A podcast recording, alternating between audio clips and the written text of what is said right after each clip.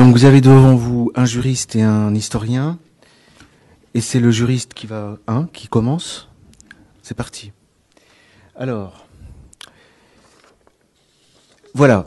Euh, le, thème nous est euh, quasiment imposé hein, par euh, le, ministère du gouvernement, enfin plusieurs ministères du gouvernement français qui ont mis à l'ordre du jour la lutte contre le, le, complotisme et le conspirationnisme. Ils ont d'ailleurs élaboré pour ça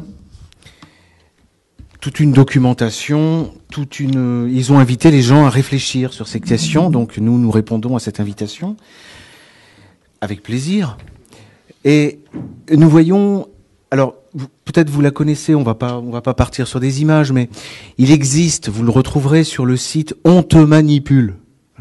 C'est eux qui le disent, hein, qu'ils vous manipulent. Et c'est un, euh, y a un, ils ont élaboré un, une procédure qui s'appelle le détecteur de théorie du complot. je ne sais pas si vous vous connaissiez pas. Bon, alors je pars de ça. Alors, en fait, si on, analyse, c'est une procédure avec des questions, oui, non, oui, non. Bon, si on analyse euh, la procédure, euh, alors ça part sur des questions de preuves. Alors, il faut des preuves irréfutables de l'existence du complot. C'est ce qu'ils exigent. Hein.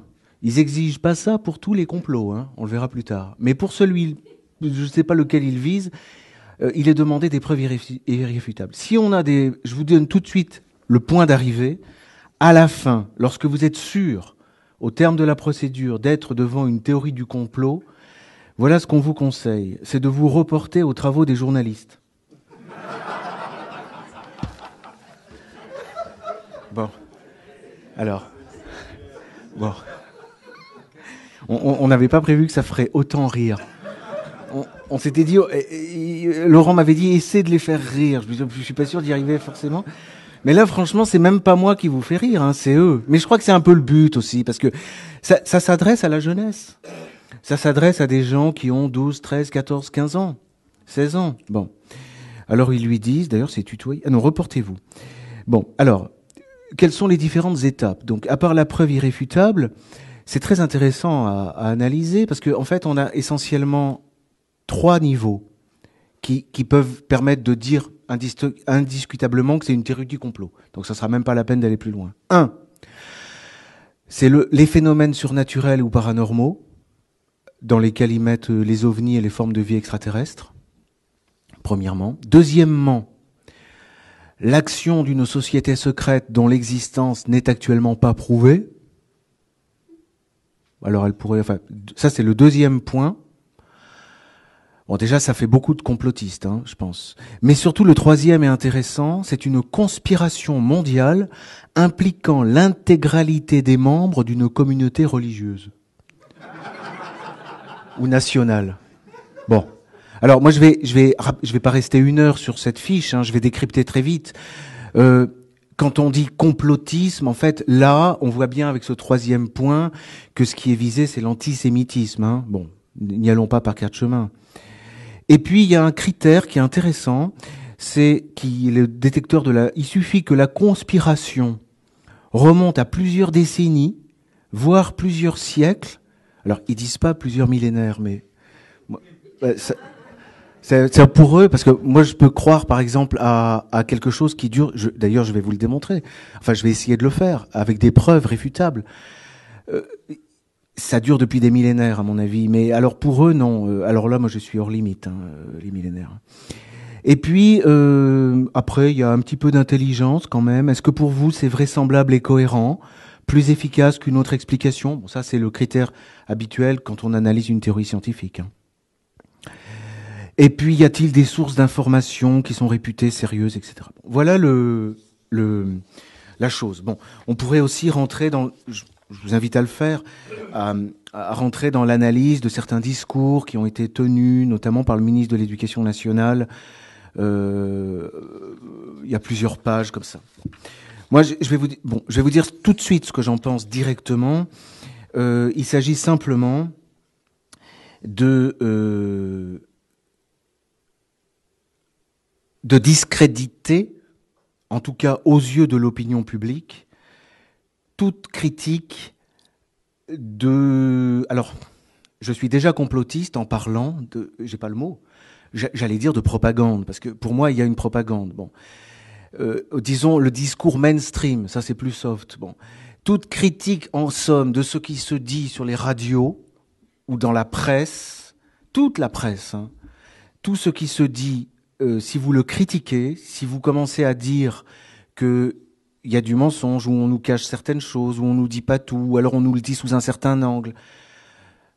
On va dire, mais alors vous supposez que les gens se mettent d'accord pour penser, ben voilà, vous êtes complotiste, hein, c'est fini. Hein. Puis si en plus, un pas de plus, vous essayez de dire qu'il y a peut-être euh, quelque chose comme une sorte de communauté qui peut peut-être, bon alors non, c'est votre affaire est faite.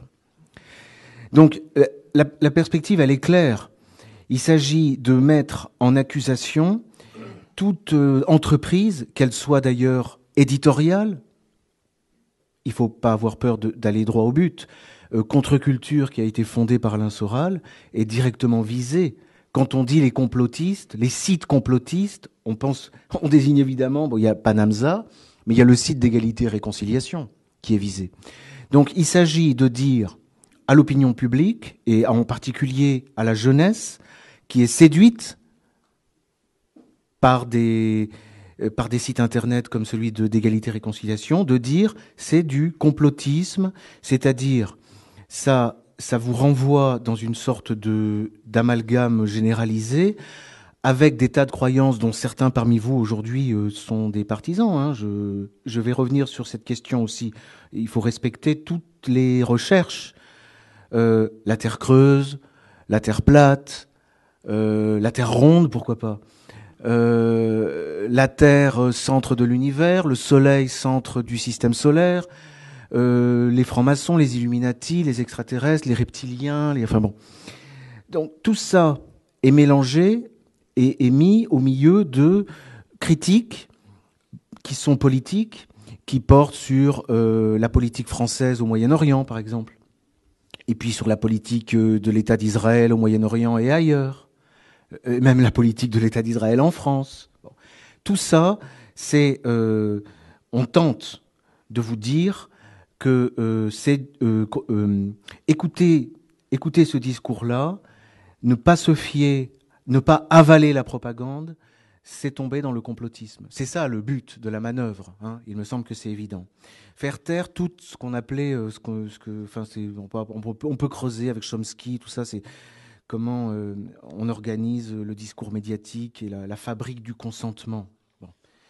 Lui, bon, je laisse euh, ces pistes-là à, à, creuser, parce que ça, c'était pour vous donner tout de suite mon point de vue. Quoi, hein. euh, quand vous avez, par exemple, pour prendre l'exemple du site, vous savez qu'il y a eu toute une entreprise législative pour mettre en place un arsenal, comme il l'appelle d'ailleurs, hein, c'est des termes de guerre, hein, un arsenal législatif pour fermer des sites comme le site d'égalité et réconciliation.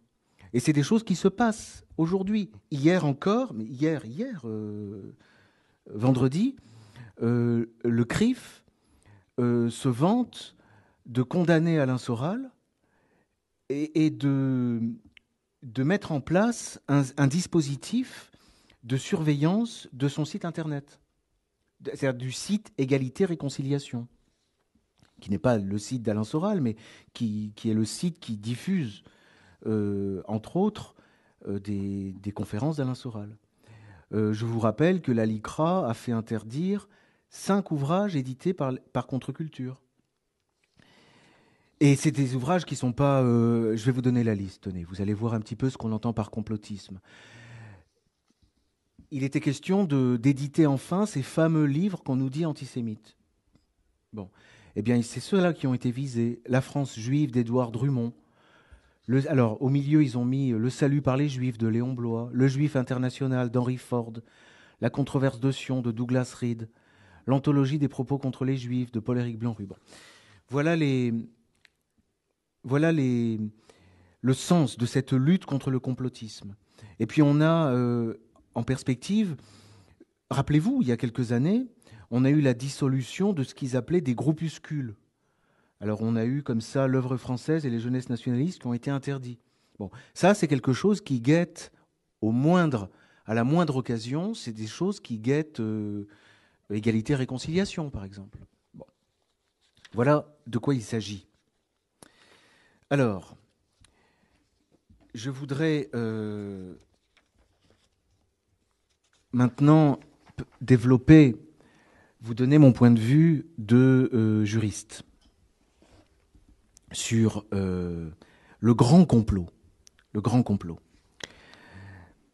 D'abord, il faut, considérer, il faut partir d'un point, c'est que bon, le complot, pour un juriste, c'est une notion de droit positif. Hein. Vous allez voir l'article 412-2 du Code pénal. Alors je sais bien qu'on ne vise que le complotisme, on ne dit pas qu'il n'y a pas de complot.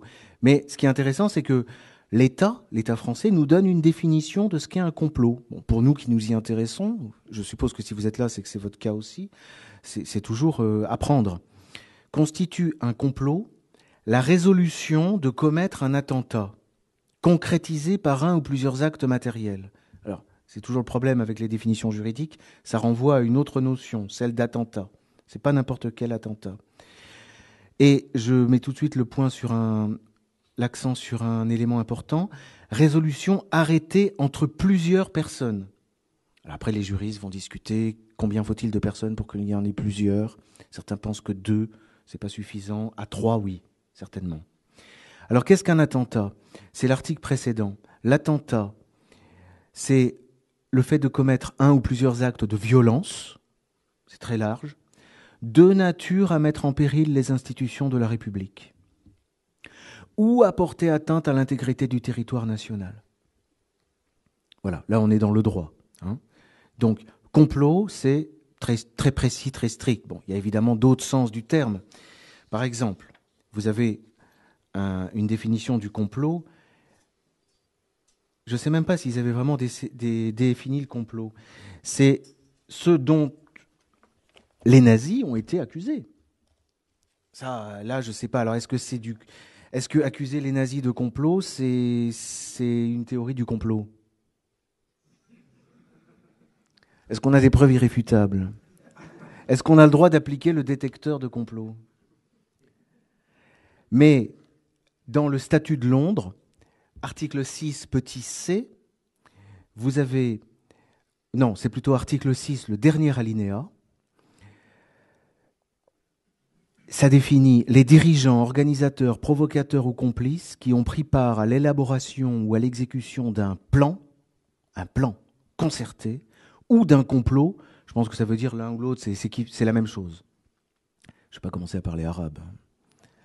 Que pour commettre l'un quelconque des crimes ci-dessus définis, c'est-à-dire crimes contre la paix, crimes de guerre. Crimes contre la paix, euh, c'est pas très méchant, c'est juste de faire la guerre. Crimes de guerre et crimes contre l'humanité, ça c'est vilain. Sont responsables de tous les actes accomplis, euh, etc. Donc, et dans le jugement de Nuremberg, vous pouvez vous y reporter, vous avez toute la première section d'accusation porte sur l'accusation de complot, dans le détail un complot qui commence dès les années 20 euh, entre les, les six, cinq ou six camarades d'Adolf Hitler. Et puis ça va comme ça jusqu'à jusqu'à la fin, quoi. Donc là, c'est du complot. Alors c'est juridique hein, de parler du complot. Alors ça, c'est les, lois, les textes. Bon. Ensuite, euh, dans les sources du droit, je me suis souvenu qu'il y avait un auteur, un auteur espagnol, euh, qui m'a beaucoup j'ai eu, je vais pas raconter ma vie, c'est pas, pas plus intéressant, mais c'est vrai, j'ai eu beaucoup de, de, maîtres en fait. Hein, bon. Et parce qu'un maître, euh, il suffit parfois de, quelques secondes ou de quelques lignes lues.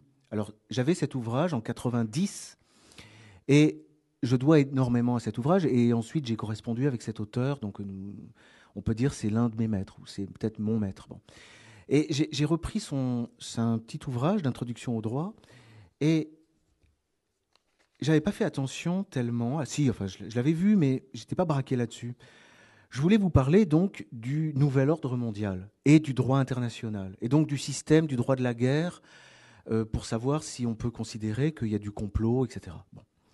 Et j'ai vu que à l'endroit, lui, de son manuel où il parle du droit international, c'est-à-dire du droit de la guerre et des organisations comme l'ONU, c'est à cet endroit-là qu'il parle de quelque chose qui ressemble parmi les détecteurs, là, ça serait détecté comme du complotisme. Alors je vais vous lire ces petites euh, euh, phrases parce que c'est mon argument.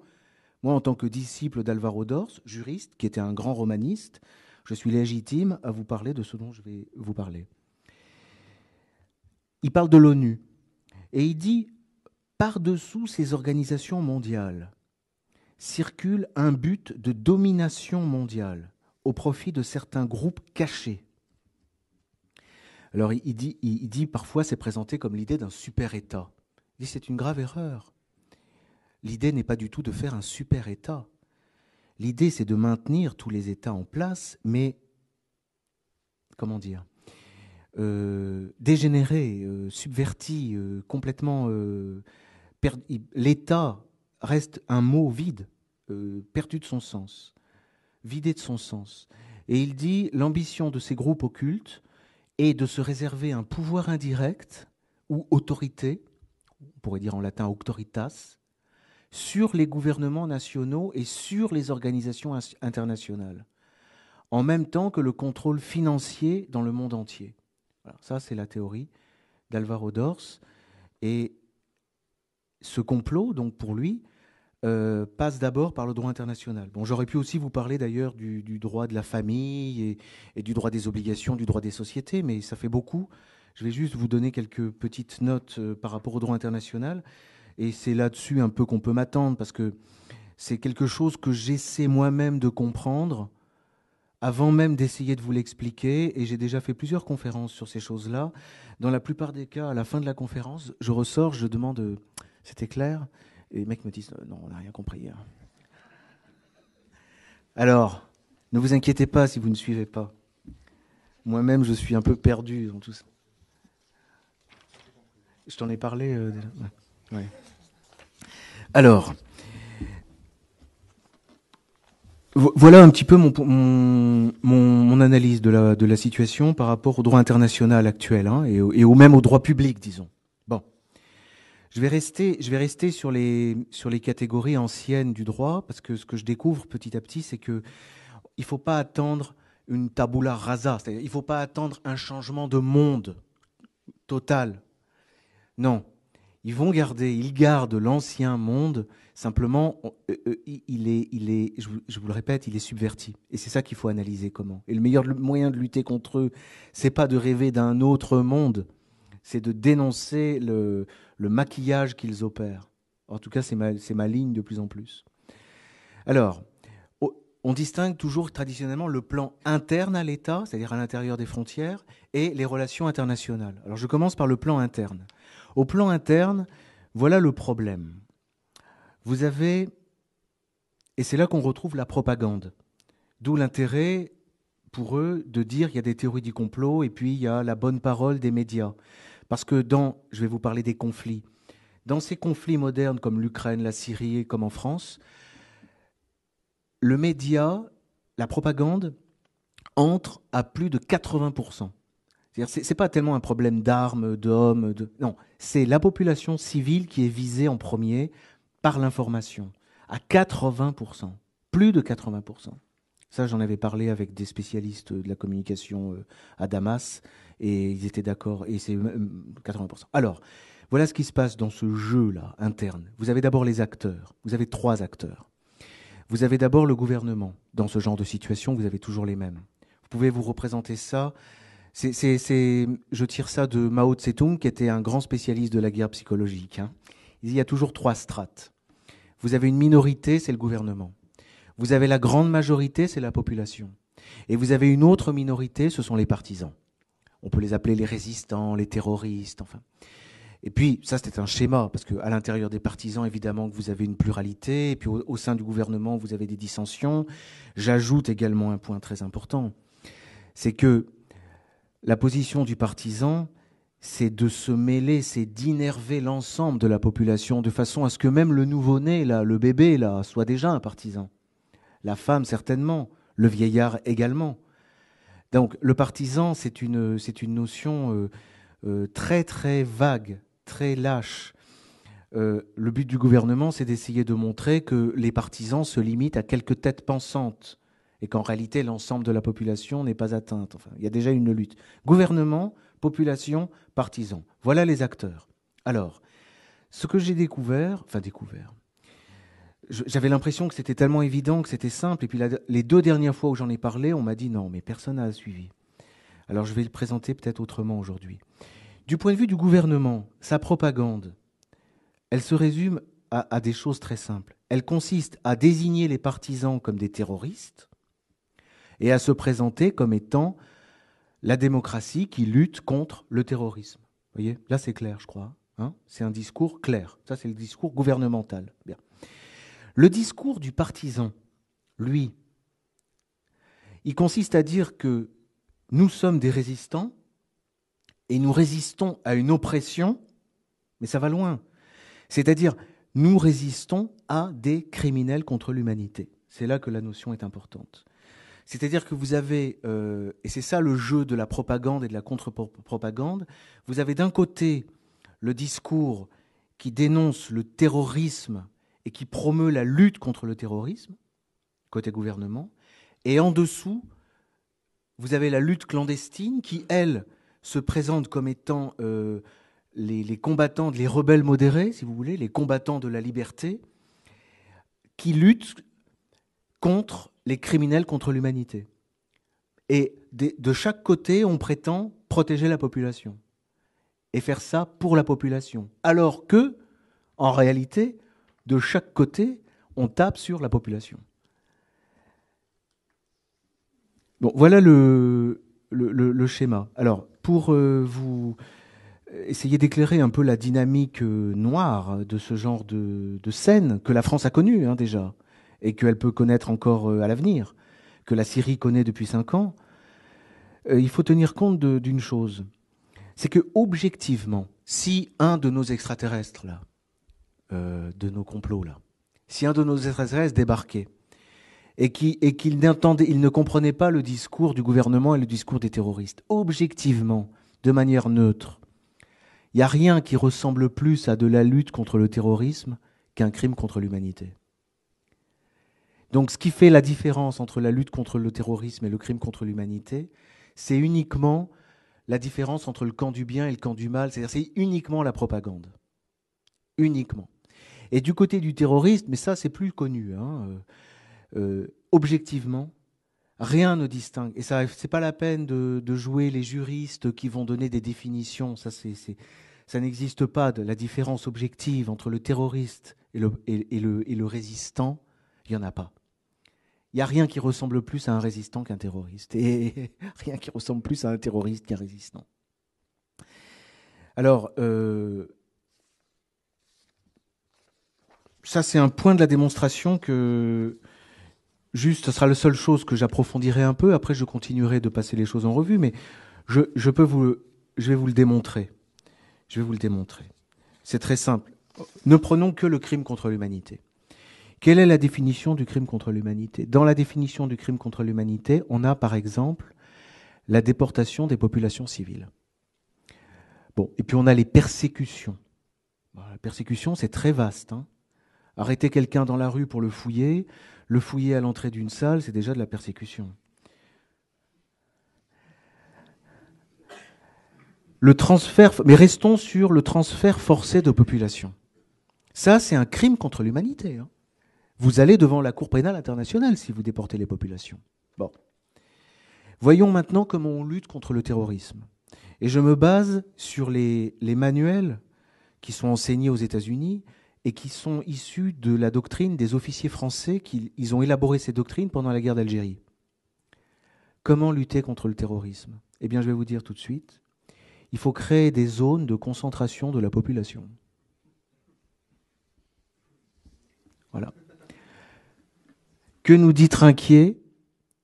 Il nous dit les habitants seront d'abord rassemblés en totalité et par quartier. Soit vous les sortez, vous les mettez dans des camps, soit vous encadrez les lieux où ils habitent. Mais il n'y a pas d'autre moyen que de lutter contre la population. Euh, contre, oui. Le lapsus est révélateur. Parce que du point de vue du terroriste, le gouvernement va aussitôt être dénoncé comme étant euh, criminel contre l'humanité. Ça, c'est le jeu. Alors même que cette population est certainement victime de chantage, de menaces, de tortures, on tue leurs enfants, on viole leurs femmes, etc., de la part des... C'est ça, une... enfin, ça une guerre civile. Il y a sans doute même dans la salle des gens qui ont vécu des situations comme ça. Il suffit d'avoir été en Algérie dans les années 90 euh, et puis euh, il y a des gens euh, ou de venir de, Syrie pour comprendre comment ça se passe. Alors j'ajoute un dernier ingrédient, c'est que comme il y a propagande, il y a forcément mensonge. C'est-à-dire la propagande, je vois dans la petite vie de tous les jours à quel point les gens, quand ils sont, ils veulent dire qu'ils ont raison, ils n'hésitent pas à rajouter un petit peu, à grossir la réalité, à, dénaturer les faits. On le voit tout le temps, tous les jours. Depuis qu'on joue dans les cours de récréation, on voit des complots. On raconte ça, on raconte des mensonges, on manipule les gens. Donc il y a ça qui est un ingrédient. Alors, on va vous inventer de faux crimes contre l'humanité pour accuser un gouvernement qui lutte réellement contre un vrai terrorisme, vraiment dangereux. Et d'un autre côté, on va vous inventer une fausse lutte contre le terrorisme. Alors qu'en réalité, il y a une vraie résistance, mais qui est au sens non violente. Il y, a il y a un vrai peuple qui souffre. Enfin, suivez mon regard. Je vais être plus explicite. Quand on nous fait l'affaire Charlie et tous ces machins-là, on vise des, groupes comme par exemple Égalité et Réconciliation, qui est un groupe qui n'use pas de violence, qui est un groupe qui cherche à une chose, c'est à réfléchir. Mais au nom du terrorisme et de la lutte contre le terrorisme, alors même que à égalité réconciliation, on a par exemple Alain Soral qui, avant moi, le premier, a dénoncé toutes ces manipulations dont ont déjà été victimes dans les Balkans, des pays comme la Serbie, la Croatie, etc. Dès qu'il y a un attentat, c'est-à-dire une explosion, j'allais dire une bombinette, au regard de ce que vivent les Irakiens et les Syriens, on fait, pour le coup, c'est autorisé, l'amalgame entre euh, donc l'opposition nationale et euh, les ce qu'on nous oui mais c'est je mets les guillemets parce que j'ai euh, parlé de terrorisme je vais je vais y venir. C'est déjà être terroriste voilà pour le plan interne en ce qui concerne si on prend un peu de, pas de hauteur, parce qu'on on est toujours euh, la distinction entre interne et externe dans le nouvel ordre mondial, c'est, un écran de fumée. Il n'y en a pas. Il n'y a, plus, a plus de souveraineté. En tout cas, c'est le but. Hein. C'est un but qui est en marche. Alors, au plan externe, si vous suivez, mais même si vous ne suivez pas, c'est pas grave. Vous avez donc le gouvernement qui est pris avec sa guerre civile. Eh bien, vous avez deux autres genres de gouvernement. Je vais dire, vous avez les ennemis et vous avez les amis ou les neutres. Ça, c'est typique du droit international classique. Hein. L'ami, l'ennemi. L'ennemi. Alors, que fait l'ennemi? Eh bien, lui, il a deux types de discours et d'attitudes. Je vais aller plus vite, parce que l'heure tourne. Contre le gouvernement, vous vous souvenez de mon schéma? Gouvernement, population, terroriste. Contre le gouvernement et la population, d'une part, du point de vue juridique et moral, il parle évidemment de crimes contre l'humanité, il parle de crimes de guerre et il parle de Cour pénale internationale. On va aller devant la Cour pénale internationale à la sortie. Physiquement, du point de vue, enfin matériellement, concrètement, c'est l'embargo c'est le blocus qui permet de faire crever de faim en réalité la population civile, hein, uniquement. Si ça ne suffit pas, on, commence par les frappes chirurgicales. Et au terme du processus, qui peut se dérouler très vite, vous avez le tapis de bombes, ou même vous avez la bombe atomique. Ça fait partie du dispositif. Et puis à la fin, vous avez l'intervention au sol humanitaire. Vous avez les humanitaires qui arrivent. Vous avez toujours comme ça. vous avez d'abord les bombardiers, et puis derrière, vous avez les colombes qui amènent la paix et, la démocratie. Ça, c'est contre le gouvernement. Et contre les terroristes, pour les terroristes, pardon, parce que le, côté ennemi, il tape sur le gouvernement, mais il, voit ce qu'il fait pour les terroristes. D'abord, il les reconnaît comme étant un gouvernement rebelle. Et ça, ça c'est important, vous savez, de le voir, parce que on ne fait pas attention, mais vous voyez, par exemple, en 2011, dès 2011, euh, il y a eu cette... Euh, pour la Libye, il y a eu ça, gouvernement, bah, vous vous souvenez, avec les, les navettes entre Paris et... C'était Benghazi, je crois où il y avait ce gouvernement. Première chose, il faut faire un gouvernement. C'est important parce qu'au regard du droit international classique, la reconnaissance, c'était une pièce importante. Ça permettait de sortir de la guerre civile. Là, c'est là qu'on détourne l'ancien droit international. Ça permet d'y rentrer, au contraire. Parce que ça permet de dire que le gouvernement qui est agressé ne peut plus faire la police. Il a face à lui non pas des bandits, mais une armée de libérateurs. Et puis physiquement, qu'est-ce qu'on fait? Ben, On livre des armes, du matériel, des armes non létales, je crois qu'on avait, y avait eu le concept. On fait de la formation, on fait faire des footings, on apprend à tirer, on encadre, on apprend le commandement. Parfois, les formateurs sont directement sur place, hein. c'est des instructeurs. Et puis, très important, alors là, on peut penser, excusez-moi, on peut penser à la, Turquie, à la Jordanie, à Israël, pour le cas de la Syrie. Vous avez, c'est très important, dans tous les, la, plupart des luttes euh, terroristes, vous avez ça, ce sont les bases arrières. C'est très important, on n'y pense pas. Mais dans un pays où il y a le terrorisme, même la guerre d'Algérie, c'était en Tunisie, par exemple, qu'il y avait les bases arrières. C'est là que les combattants, les combattants, je ne sais pas comment les appeler, parce que le problème, c'est le, les mots dans ce genre de lutte. C'est là qu'ils sont soignés, entraînés, et c'est de là que partent les commandements. Vous avez, au-delà des frontières, à l'extérieur, côté ennemi, vous avez des vrais centres opérationnels modernes, avec des écrans, tout est, tout est informatisé. bref, voilà ce que fait côté ennemi. Alors côté ami, côté ami, ou neutre. Alors là, je distinguerai, euh, là c'est un peu ce que j'apporte moi. Euh, je pense qu'il y a une mauvaise attitude et une bonne attitude. Mais bon, on peut critiquer. Hein. Parce que parce que parce que c'est là le, on est face à la, voilà le véritable enjeu quoi. Le défi, voilà le défi. C'est Carl Schmitt qui parlait du défi. Là, faut travailler. Faut travailler, faut réfléchir, faut dire comment sortir de ce cercle infernal, de ce que j'ai appelé euh, à Paris la dernière fois que j'en ai parlé. J'étais à côté de Jean-Marie Le Pen. tu restes Alors, c'était. Euh, il y a une mauvaise attitude, évidemment, c'est de, de, menacer de Cour pénale internationale ou de l'ONU. Enfin, je trouve ça ridicule. L'ONU, c'est l'agresseur. Vous n'allez pas, vous allez pas euh, faire peur à l'agresseur en lui disant attention, hein, on va envoyer des inspecteurs de l'ONU. Parce que ce sont les inspecteurs de l'ONU qui travaillent pour les terroristes. Et autre erreur qui a été relevée par certains, hein, il ne faut pas employer le mot terrorisme. Ni guerre. Alors là, c'est l'aveu d'une complicité objective et aujourd'hui impardonnable avec le terrorisme que de parler de guerre ou de terrorisme. Moi, j'ai en mémoire, quand il y a eu les, attentats de Charlie Hebdo, le premier qui a parlé, tout de suite il est arrivé, c'est le président Hollande. La seule chose qu'il a dite, c'est c'est du terrorisme. Mais ça, c'est son attitude qui est du terrorisme. C'est ça qui terrorise la population.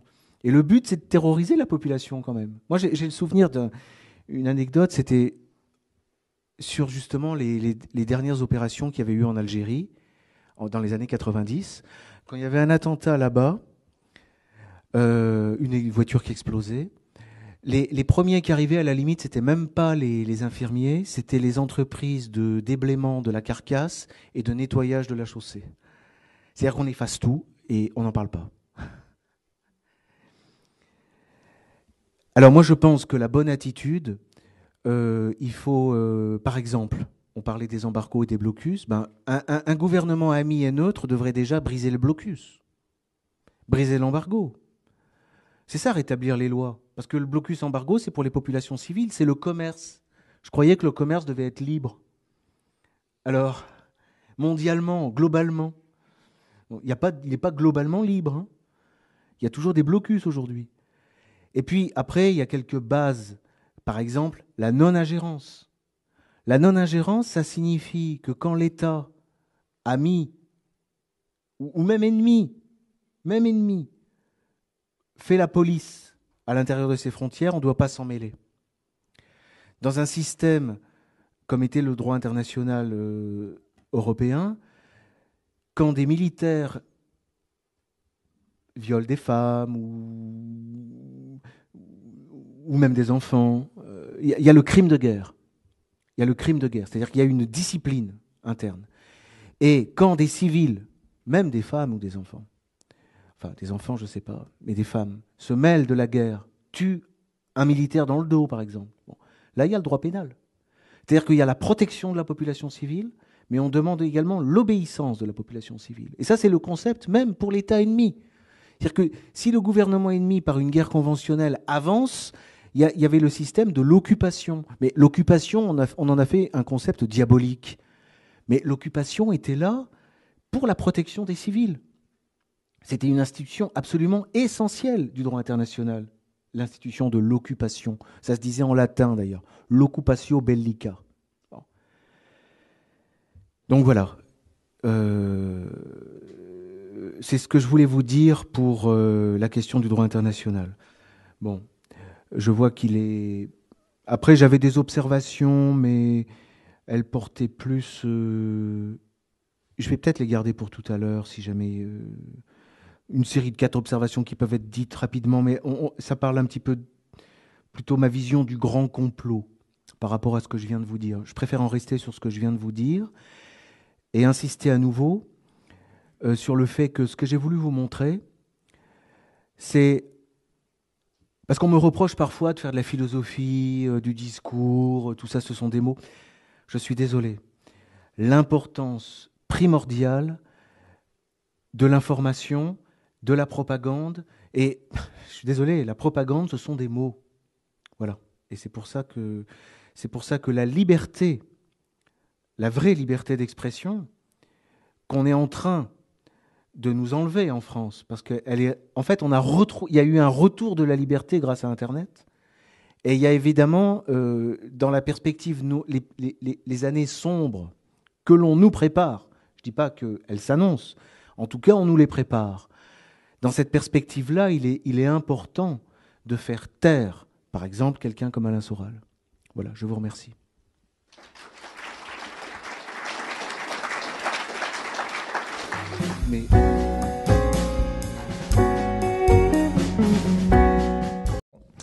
Bonjour. Donc, euh, je prends la suite. Donc, euh,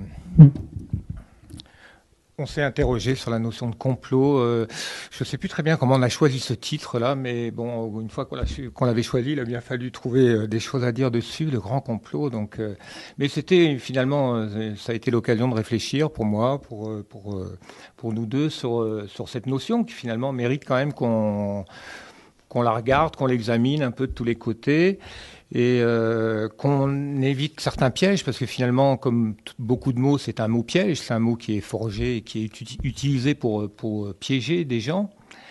Euh, donc face à ce piège, euh, le piège, c'est-à-dire une, cage, hein, on, veut, enfermer certaines personnes dans, la cage complotiste avec une étiquette et puis les, les décribiliser de cette manière. En tout cas, c'est comme ça que ce, ce, cette notion est utilisée actuellement. Donc on peut prendre un peu de recul, essayer de réfléchir. Euh, Damien l'a fait, je vais, je vais apporter ma, ma contribution.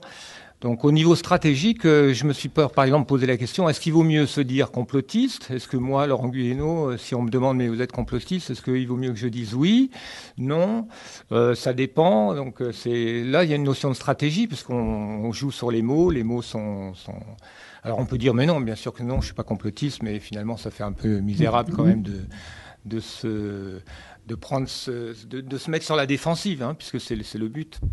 Donc on peut dire, euh, alors on peut jouer sur les mots, on peut dire non, je suis pas complotiste, je suis conspirationniste.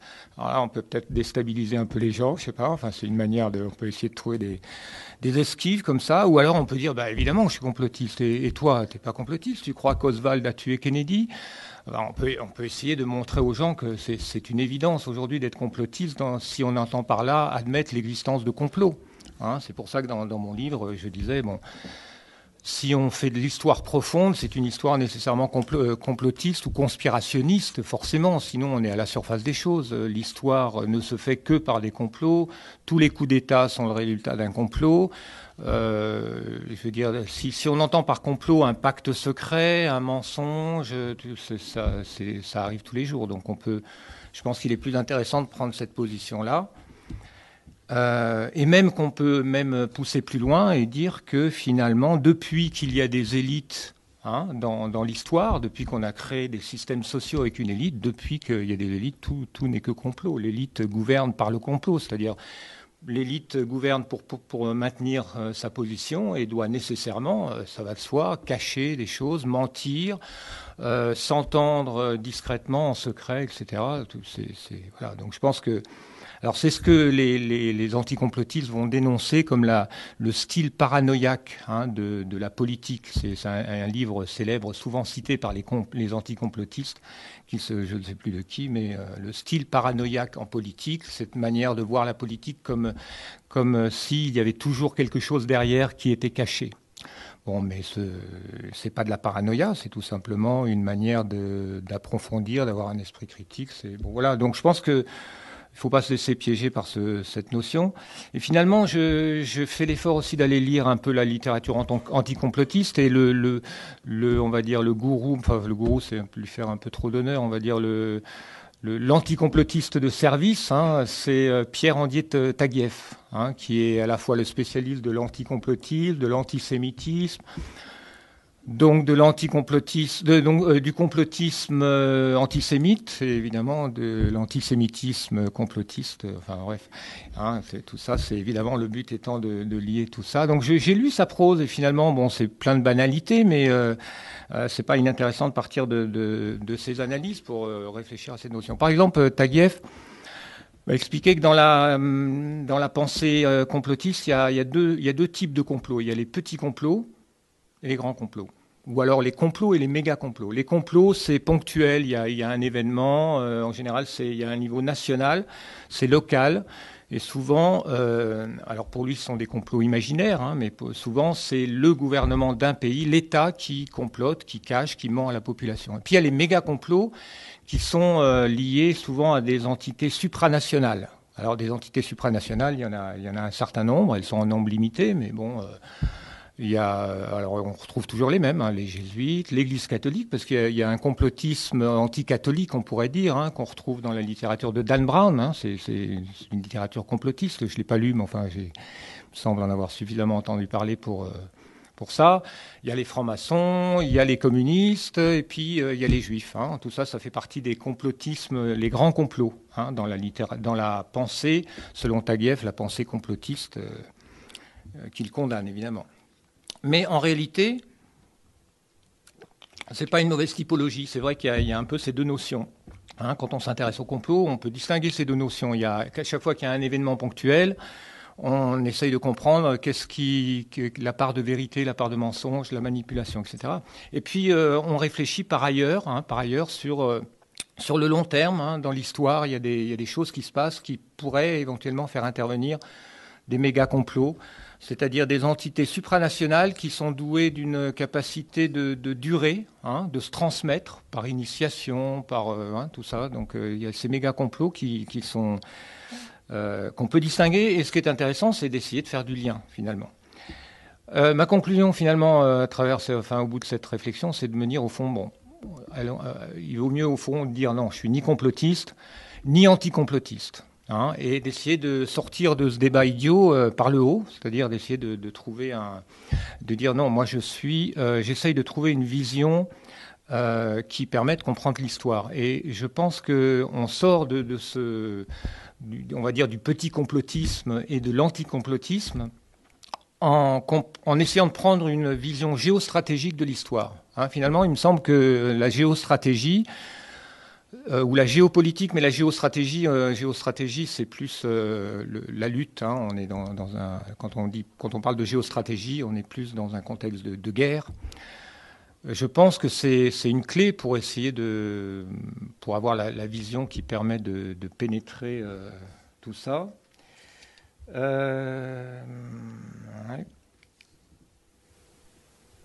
et euh, d'avoir aussi une vision historique, hein, donc euh, d'essayer de, travailler en tant qu'historien. Il faut quand même euh, se donner la, peine d'étudier l'histoire, d'étudier l'histoire pour, voir les constantes, les invariants. Hein. Et en géostratégie, il y a aussi des invariants, puisque la Terre, elle ne change pas tellement, donc la géographie crée des invariants nécessairement. Hein. Il y a des choses qui reviennent périodiquement simplement par le, simple fait de la géographie. Il y a l'Europe, il y a le Moyen-Orient, il y a des voilà, tout ça.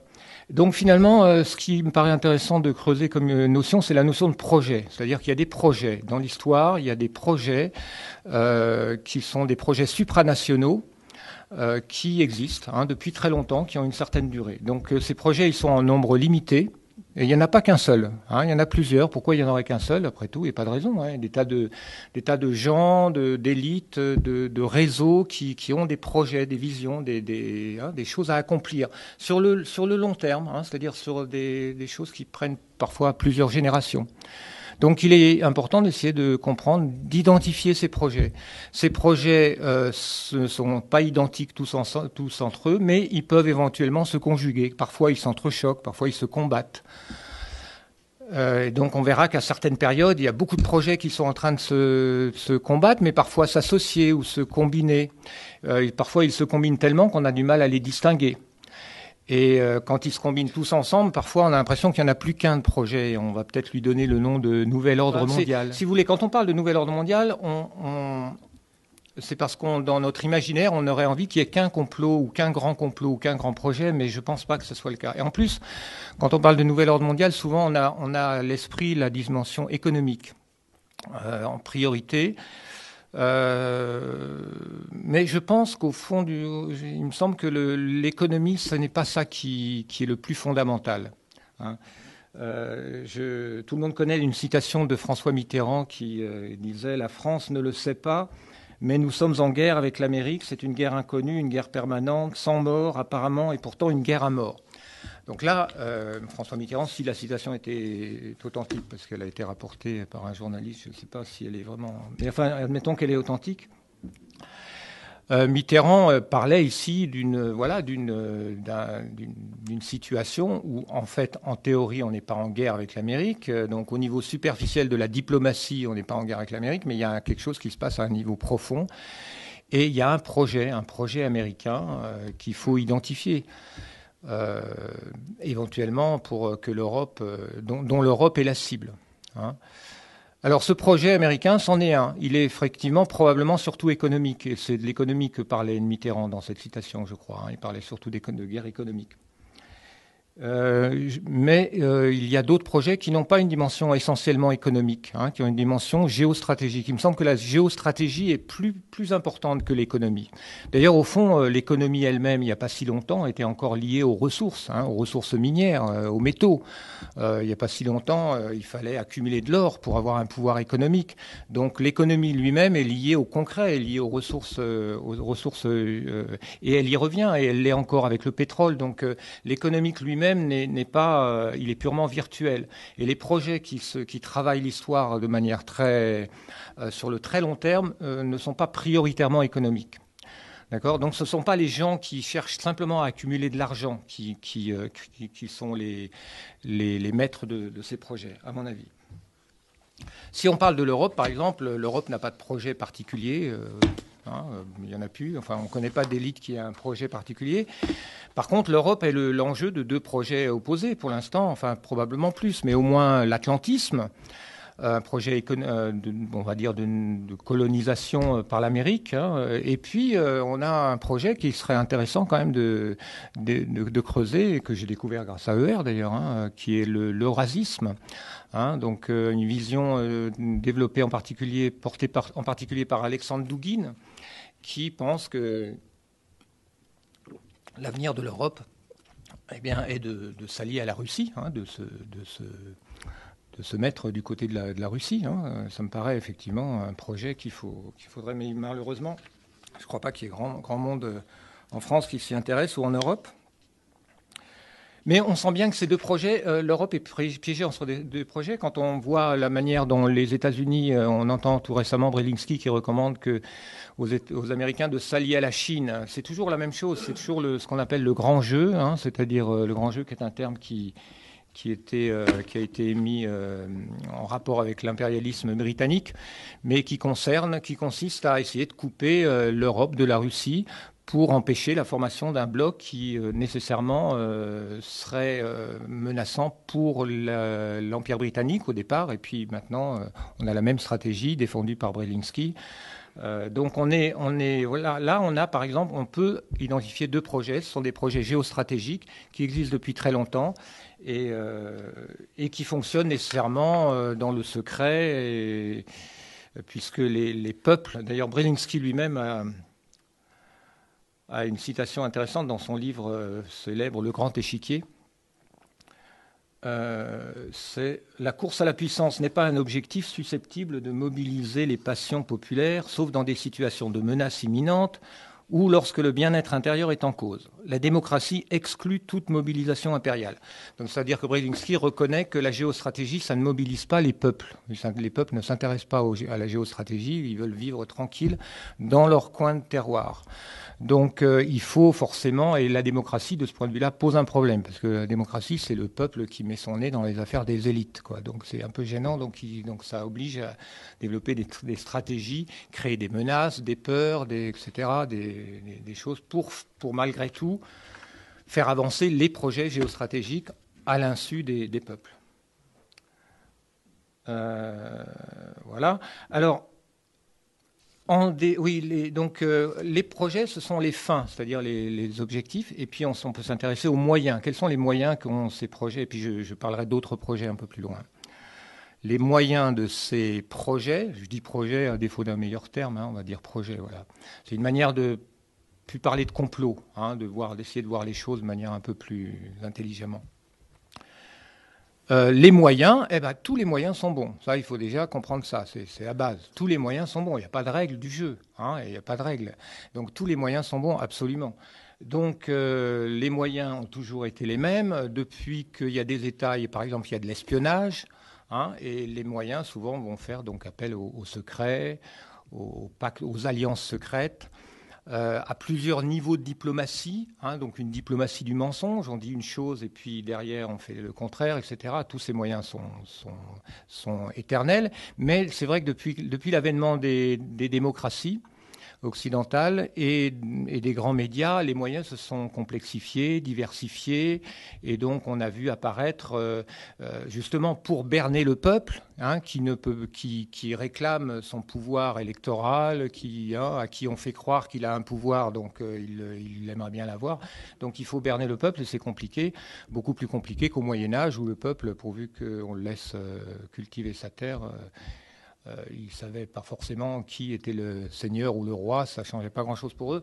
Mais bon, aujourd'hui, on est dans une, dans une, une période de l'histoire où euh, les moyens que ces projets ont mis en, en, œuvre sont très compliqués hein, et multiples. Alors, euh, les false flags, hein, les, les, les, attaques sous faux drapeau font partie de l'arsenal classique aujourd'hui. Euh, les faux actes terroristes, euh, c'est le B à on va dire. Hein, si, si, vous voulez pas faire ça, euh, votre projet il avancera pas, quoi. C'est évident. Hein, donc tout le monde le fait. Jusqu'à ce que ça marche plus, il faudra trouver autre chose. Mais ça, il faut partir de ce principe-là. Hein. Vous avez un projet. sur le long terme dans l'histoire, eh ben, donnez-vous les moyens de l'accomplir. Ce sont des projets supranationaux, donc forcément, il faut sont quelque part des projets contre les nations. Hein. nécessairement, tous ces grands complots ou ces, projets sont supranationaux, ils sont impériaux, donc, hein, nécessairement euh, impériaux et donc antinationaux, ils sont, tous toujours des, euh, des choses qui se font contre, les nations. Enfin, encore que la notion de, nation mériterait. Et puis, évidemment, il y a le problème des médias. Hein, qui devient un grand problème. Alors oui, justement, euh, David Ray Griffin, qui est un, des spécialistes du 11 septembre depuis très longtemps, a proposé la notion de, notion de crime d'État contre la démocratie. Pourquoi pour, pour être plus précis que complot et à complot Non, il y a crime d'État contre la démocratie, c'est-à-dire que la démocratie, euh, euh, à chaque fois qu'un État ment à son propre peuple, manipule le peuple. On peut, on peut, voilà, il a construit cette notion justement pour sortir de la notion de complot. Et puis le problème, ce sont les médias aujourd'hui, effectivement. Donc euh, j'entendais un journaliste, euh, John Pilger, que peut-être certains connaissent, qui est un excellent euh, reporter de guerre, qui a fait des très très bonnes choses, y compris sur le Venezuela de Hugo Chavez qui euh, dit clairement, et plusieurs journalistes ont parlé de complot des médias à l'occasion de la guerre de la guerre d'Irak en 2003. Euh, que les, on peut on peut dire que les médias ont vraiment comploté pour cacher la vérité. Hein, c'est la conclusion, euh, je, je, pense inattaquable, un constat hein, qu'on peut faire sur dans, certains cas, il y a véritablement une conspiration des médias, conspiration du silence, on pourrait dire, hein, de, ne pas donner la parole, par exemple, à ceux qui disaient que Saddam Hussein n'avait pas d'armes de destruction massive. Là, on peut parler de, complot, de conspiration, et de manière objective. Hein. Donc, euh, les médias, c'est effectivement le, un moyen de propagande qui est devenu très très puissant. Euh, je pense que voilà, beaucoup de gens, pas mal de gens dans la dissidence réfléchissent sur euh, sur la, guerre psychologique, la manipulation euh, de masse. tout ça, c'est vraiment une dimension qui sur lesquelles les, les, gens, les élites qui ont des projets réfléchissent énormément. Hein. pour certains, je pense que ces projets relèvent un peu du jeu. Hein. Il faut imaginer qu'il y a des gens très très intelligents qui aiment jouer. Euh, c'est pour ça que c'est l'argent, je pense, n'est pas forcément la clé de tous ces projets. Si, vous pensez à quelqu'un comme Brzezinski, par exemple, je ne pense pas que Brzezinski soit motivé par l'appât du gain principalement. C'est un joueur, donc il s'est mis au service du projet américain. Il joue et lui, il a au moins l'honnêteté d'écrire assez clairement dans ses livres. C'est pour ça qu'on peut lui lui euh, comment dire, euh, lui accorder un certain respect de ce point de vue-là. Euh, son livre s'appelle le, Grand Échiquier, hein, parce que ça reflète bien son, sa vision. ces gens-là jouent un petit peu sur un, un jeu de plateau avec la planète entière. Il y a, cette dimension-là. Tout le monde aime jouer. Les gens très intelligents jouent à des jeux très intelligents, très compliqués, qui demandent énormément de, de, réflexion, de, d'alliance. C'est un jeu d'alliance. On fait des alliances, on trahit. On, voilà. il faut voir que dans ces projets, euh, il n'y a pas nécessairement que l'appât du gain, qu'une volonté de. C'est une volonté de pouvoir, mais il y a une dimension euh, psychologique qu'on peut essayer de. Euh, sur laquelle on peut essayer de réfléchir. Oui, bon, je vais passer sur certaines choses pour ne pas déborder quand même trop. alors, deuxième partie. Si je reprends une, euh, remarque de Taguieff, hein, Pierre-André Taguieff, que je vous recommande pas de lire, mais que je, me suis donné le, mal de lire pour vous, euh, qui est le complotologue, le complotologue de service. Oui, il y a complotologie est une discipline euh, aujourd'hui dans laquelle s'est spécialisé Taguieff. Il va dire quand même des choses, des banalités, mais on peut le citer. L'organisation de complots réels passe souvent par la dénonciation de complots fictifs. Ben oui, c'est ce que tu disais d'ailleurs, hein. c'est-à-dire que ce, terme de complot, c'est un peu comme terroriste. Les résistants, on les dénonce comme terroristes, les, dissidents, on les dénonce comme complotistes. Mais euh, non, ce qui veut dire en fait ici, c'est un petit peu autre chose. C'est rappeler que déjà, euh, ce sont souvent au départ les États qui ont dénoncé des complots. Hein, les gouvernements dénoncent des complots euh, de manière à cibler des ennemis. Vous avez comploté contre la nation, ce sont des ennemis de la nation, et c'est une manière de les détruire. Hein. Historiquement, on retrouve ça très souvent. Euh, on, aurait pu citer l'affaire des Templiers, qui est un bon exemple, mais bon, ça va être un peu loin, c'est un, peu complexe. Mais en gros, vous avez Philippe le Bel qui veut se débarrasser des Templiers, qui va les accuser d'avoir comploté. Alors comme c'est un peu loin, on a du mal à y voir clair, mais en gros, euh, voilà, c'est ça. Hein, euh, et finalement, c'est en réalité, c'est Philippe le Bel qui complote contre les Templiers. Donc l'État dénonce des complots hein, au départ. Et, euh, et les citoyens, éventuellement, vont répondre par une autre théorie, une, théorie alternative. Et, donc c'est un complotisme contre un autre complotisme, hein, finalement.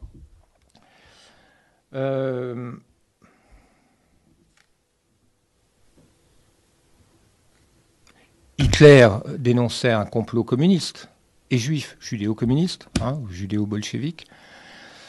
Bon, imaginaire ou réel, mais en tout cas en, en, partie imaginaire, puisqu'on admet, globalement, je pense que tout le monde admet qu'il a dénoncé de manière mensongère un complot communiste en 1933 euh, qui aurait été responsable de l'incendie du palais du Reichstag. Bon, cette affaire est peut-être pas complètement, en tout cas, je l'ai pas étudiée, je sais pas si elle est complètement élucidée, mais en tout cas, on, admet assez facilement qu'Hitler dénonce un complot chez un ennemi euh, pour euh, pour pouvoir agir contre lui.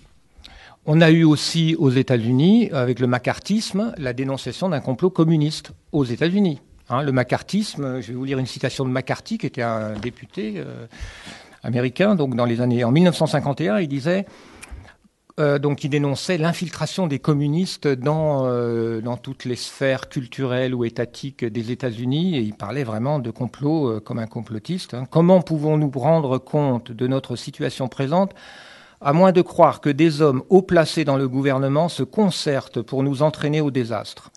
Cela doit être le résultat d'un grand complot, complot sur une si grande échelle qu'il écrase toute entreprise analogue antérieure dans l'histoire de l'homme.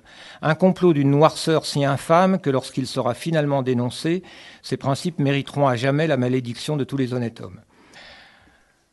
Euh, d'accord, donc là on a l'État qui dénonce, enfin l'État, McCarthy c'était pas l'État, mais enfin une, une portion de l'État qui dénonce un complot. Alors euh, probablement sincèrement hein, dans le cas de, McCarthy, mais il est bon de rappeler, il est bon de rappeler ceci, hein, que, ce sont d'abord les États qui ont créé la notion de complot euh, pour détruire des ennemis. Aujourd'hui, je pense qu'on est dans une situation un petit peu analogue dans laquelle on dénonce un complot islamique, bien que le terme complot est rarement employé. Et oui, parce qu'on ne peut pas l'utiliser à la fois euh, soi et puis accuser ceux qui l'emploient. Donc on parle rarement de complot islamique, mais on sent bien petit à petit que c'est quand même la notion qu'on qu'on essaye de transmettre aux gens. Hein, Qu'il y a une vaste conspiration internationale euh, pour terroriser les, les peuples, hein, pour créer de la guerre civile et puis éventuellement pour, pour convertir de force le monde entier, mais ça, les gens n'en ont pas tellement peur. C'est plutôt un complot pour euh, semer la terreur dans, le monde entier. Donc ça, c'est le discours euh, de, notre gouvernement, de nos intellectuels, euh, on va dire, euh, patentés, la dénonciation d'un complot islamique. Je pense que c'est important d'identifier ça. Alors on a, vu récemment Gilles Keppel, qui est un petit peu le spécialiste de ce message. Euh,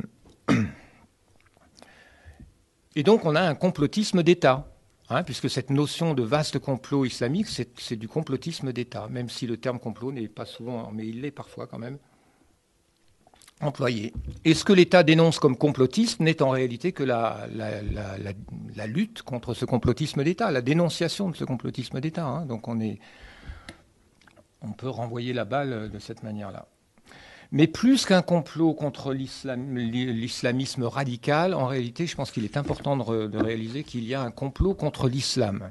Je pense que c'est, enfin, c'est ma conclusion en tout cas, c'est ce que je propose comme réflexion un petit peu maintenant là. Euh, quand on entend Manuel Valls dire après le 13 janvier 2015, oui, la France est en guerre contre le terrorisme, le djihadisme et l'islamisme radical. Donc là, vous avez terrorisme, djihadisme, islamisme radical. Déjà, le terme islamisme radical, on attend, le suite c'est islamisme, et après c'est islam. C'est-à-dire que déjà, là, on a un glissement sémantique. On va de terrorisme à islamisme radical. Radical est un terme un petit peu vague.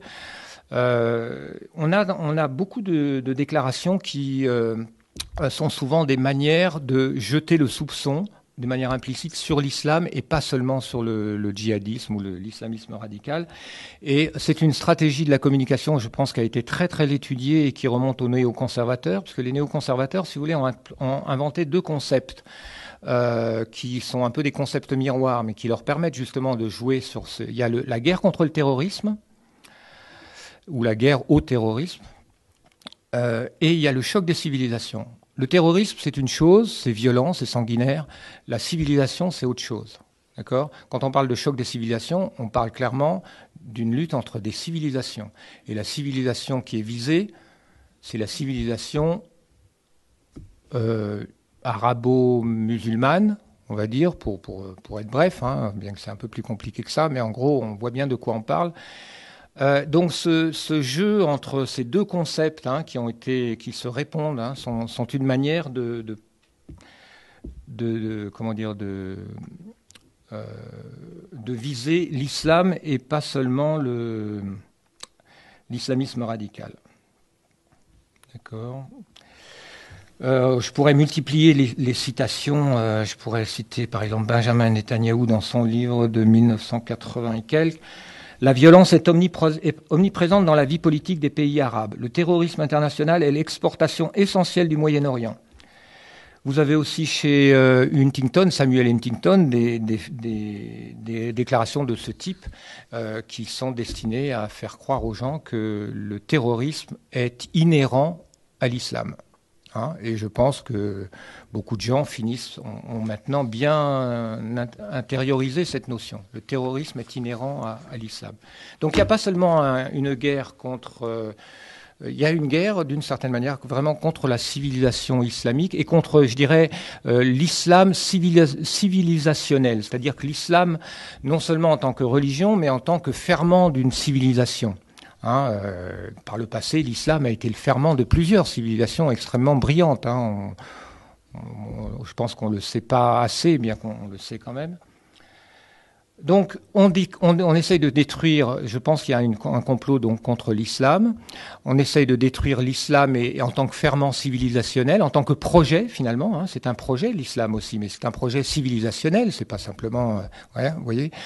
Euh, et on le détruit par l'islamisme radical ou le djihadisme fabriqué euh, pour le discréditer aux yeux des gens pour pour le pourrir par tous les moyens. Euh, un bon exemple, une bonne illustration de ça. Alors oui, troisièmement, donc il y a un complot contre l'islam, et troisièmement, ce complot contre l'islam, c'est un complot contre le projet civilisationnel arabe, finalement, et donc c'est aussi un complot contre le, nationalisme arabe et le panarabisme.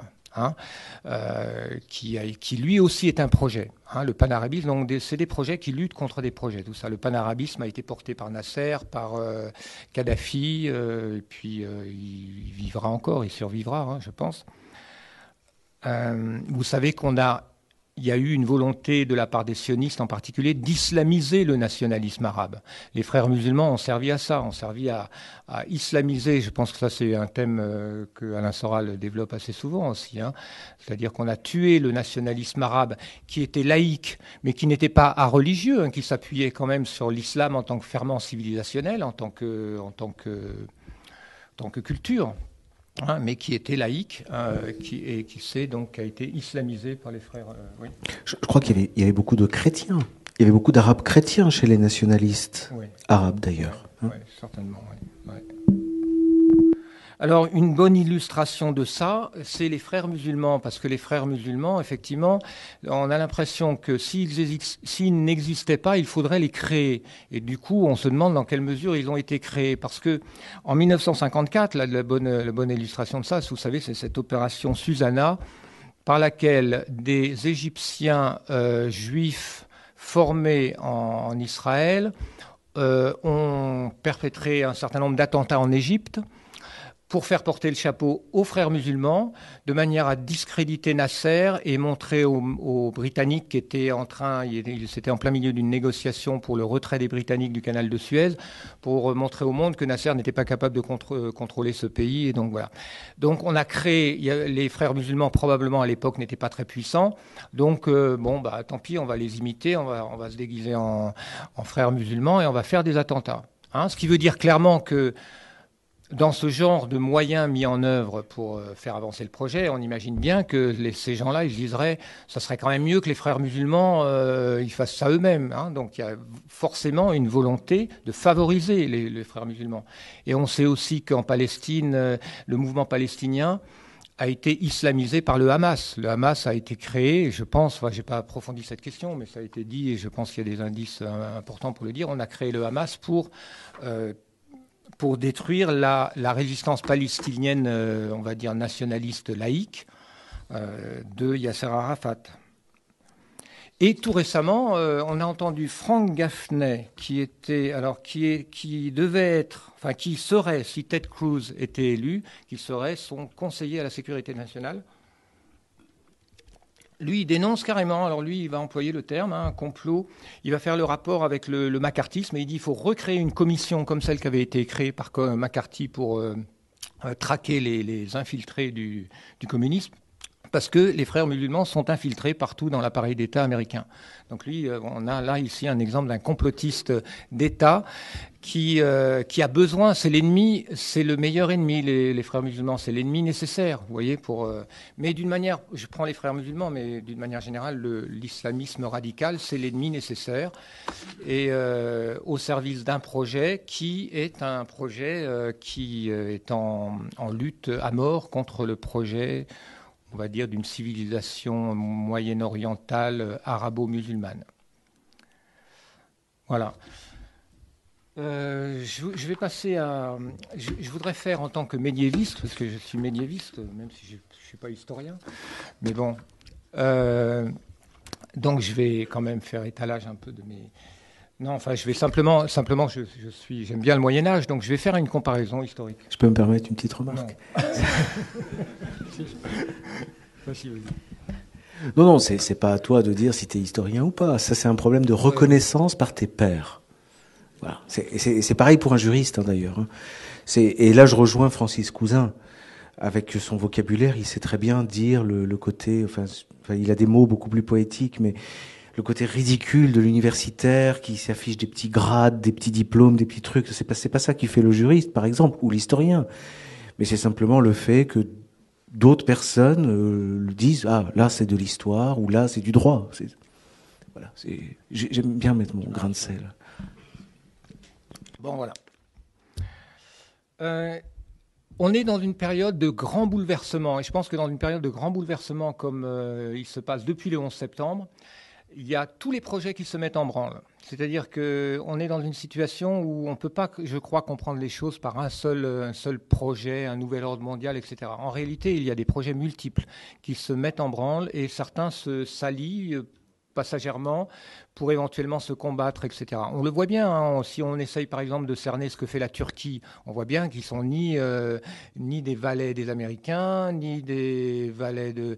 Ils ont leur propre projet. La Turquie, c'est l'Empire ottoman, c'est forcément, il y a un projet. Hein, euh, Constantinople, c'est le centre du monde. Donc euh, il y a beaucoup de projets, il faut essayer de les identifier, il faut essayer de voir ce qui se passe. Et euh, c'est un, on peut dire que le 11, euh, dès le 11 septembre, le lendemain, les jours suivants, le 11 septembre, je pense que beaucoup de gens ont compris. Ah, là, il va se passer quelque chose. Ça va, ça va, parce que euh, George Bush l'a annoncé, ça va durer longtemps. Donc c'est quelque chose. Je pense que beaucoup de gens, tous les gens, toutes les élites intelligentes qui travaillent pour faire avancer certains projets ont bien compris que si on veut faire avancer nos billes, il faut, il faut s'y mettre. Donc il y a une espèce de, une espèce de, de, mise en branle extraordinaire euh, depuis, depuis cette période, et ça va probablement donner, durer quelques siècles. Et euh, il y a une autre période qui, est, qui ressemble étrangement à celle-là, je vais, je vais en parler un petit peu.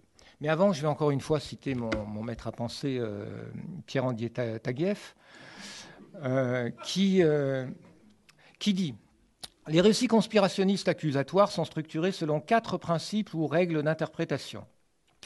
1. Rien n'arrive par accident. Deux, donc là, il décrit la mentalité complotiste qui, ne, lui plaît pas. Hein. Pour lui, c'est pas non. Enfin, bref, rien n'arrive par accident. Deux, tout ce qui arrive est le résultat d'intention ou de volonté cachée. Trois, rien n'est tel qu'il paraît être. L'histoire officielle ne peut être qu'une histoire superficielle. Quatre, tout est lié ou connecté, mais de façon occulte. 5. Tout doit être minutieusement passé au crible de la critique. Bon, ben moi, je pense que si c'est ça le complotisme, euh, soyons complotistes. Je sais pas, ça, tombe sous le sens. Hein, passer les choses au crible de la critique, etc. Donc, euh, il y, a effectivement. Euh, c'est pour ça qu'en tant qu'historien, il y a d'ailleurs, on pourrait dire, des historiens complotistes. Bon, je ne sais pas s'il y en a qui osent se nommer comme ça, mais je vais donner un exemple. Euh, on va dire, de complotisme, entre guillemets, comme démarche historique. D'accord? Alors il y a une autre période de grand bouleversement qui est très intéressante, d'étudier pour comprendre le monde actuel. Euh, elle commence pas le 11 septembre, elle commence le 27 novembre 1095. 27 novembre 1095. Non, ça ne dit rien à personne. Donc c'est en fait le début des croisades. Hein, les croisades. Euh, l'appel de Urbain, enfin, soi-disant, Urbain II, le pape, euh, aux croisades, première croisade, d'accord? Donc les, croisades, c'est une période extrêmement compliquée. Euh, il faudrait, si vous avez une carte la, en tête, vous voyez un petit peu qu'on est dans le même dynamique. On est l'Occident qui, se rue sur le Moyen-Orient, en Syrie, à Constantinople, euh, et en Égypte. Hein, euh, donc, euh, il est intéressant de comprendre ce qui s'est passé pendant une période de deux siècles.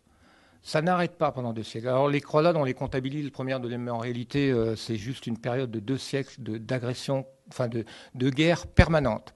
Parce qu'il n'y a pas eu que cinq expéditions, il y en a eu au moins une vingtaine, mais certaines n'étaient pas appelées officiellement par le pape, donc elles n'ont pas été numérotées comme croisades, mais en réalité, c'est pas. C'est une période complexe dans laquelle on a des acteurs multiples.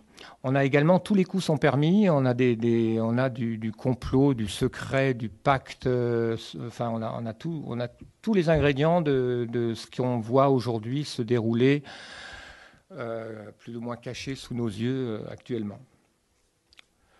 J'aurais pu prendre d'autres exemples. Ah oui, et il y a quelque chose qui est important aussi dans, ce genre de période, c'est que l'enjeu n'est pas seulement de faire avancer le projet et de, conquérir, et de conquérir, par exemple, du territoire, mais aussi d'écrire l'histoire. Hein. C'est important pour différentes raisons, je pense. Hein. C'est-à-dire, il faut gagner, hein, si, on considère tout ça comme un jeu, j'ai dit que pour beaucoup c'était un jeu. Il aurait fallu que j'ajoute que pour certains ce n'est pas un jeu. Il y a aussi quand même les projets religieux qui, il y a différentes motivations. Mais si on voit ça un petit peu comme un jeu, gagner, c'est aussi imposer sa vision de l'histoire, imposer sa narration. D'accord? Donc ça, on le retrouve euh, au niveau des croisades. Mais on aurait pu prendre d'autres époques.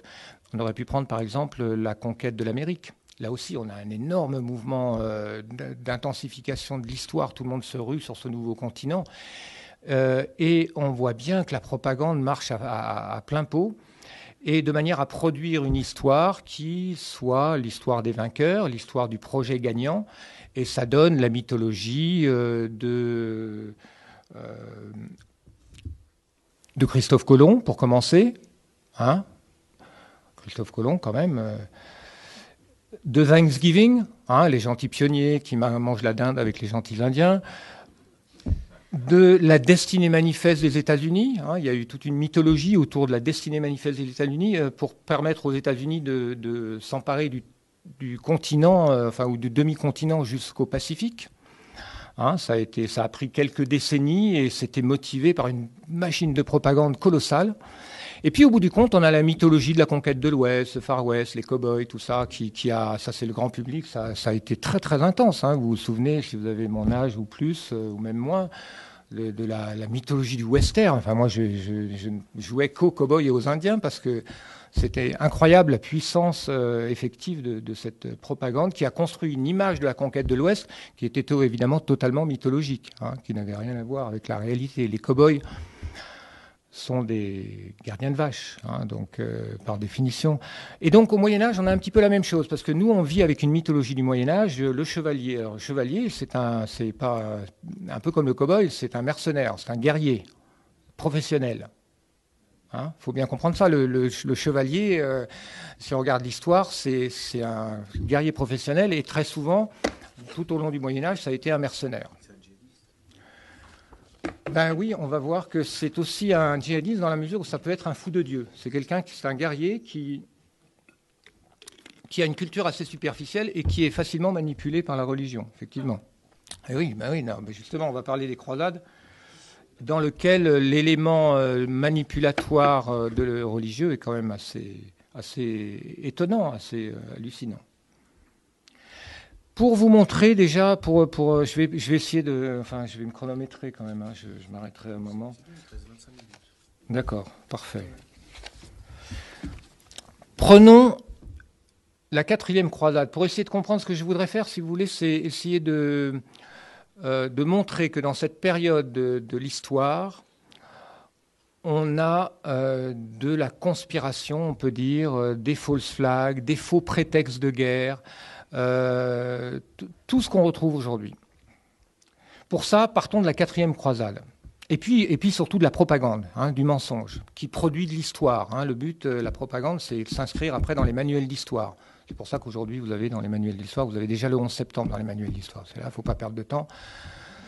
Et là, c'est pareil dans les, dans, les croisades, vous allez voir. Par exemple, euh, si on pense croisade, on pense euh, expédition pour libérer la tombe, le, tombeau de Jésus, tombeau du Christ, hein, le Saint-Sépulcre. Hein, on pense d'abord à ça, peut-être, libérer Jérusalem, euh, repousser les, musulmans pour sauver le monde chrétien, on pense à ce genre de choses. Mais savez-vous que la quatrième croisade, qui a lieu en, en 1204, aboutit au pire massacre, au plus grand massacre et pillage, et là j'ai mis entre guillemets, c'est un historien que j'ai lu là qui, qui dit cette phrase, au pire massacre et pillage de toute l'histoire. Massacre et pillage de Constantinople.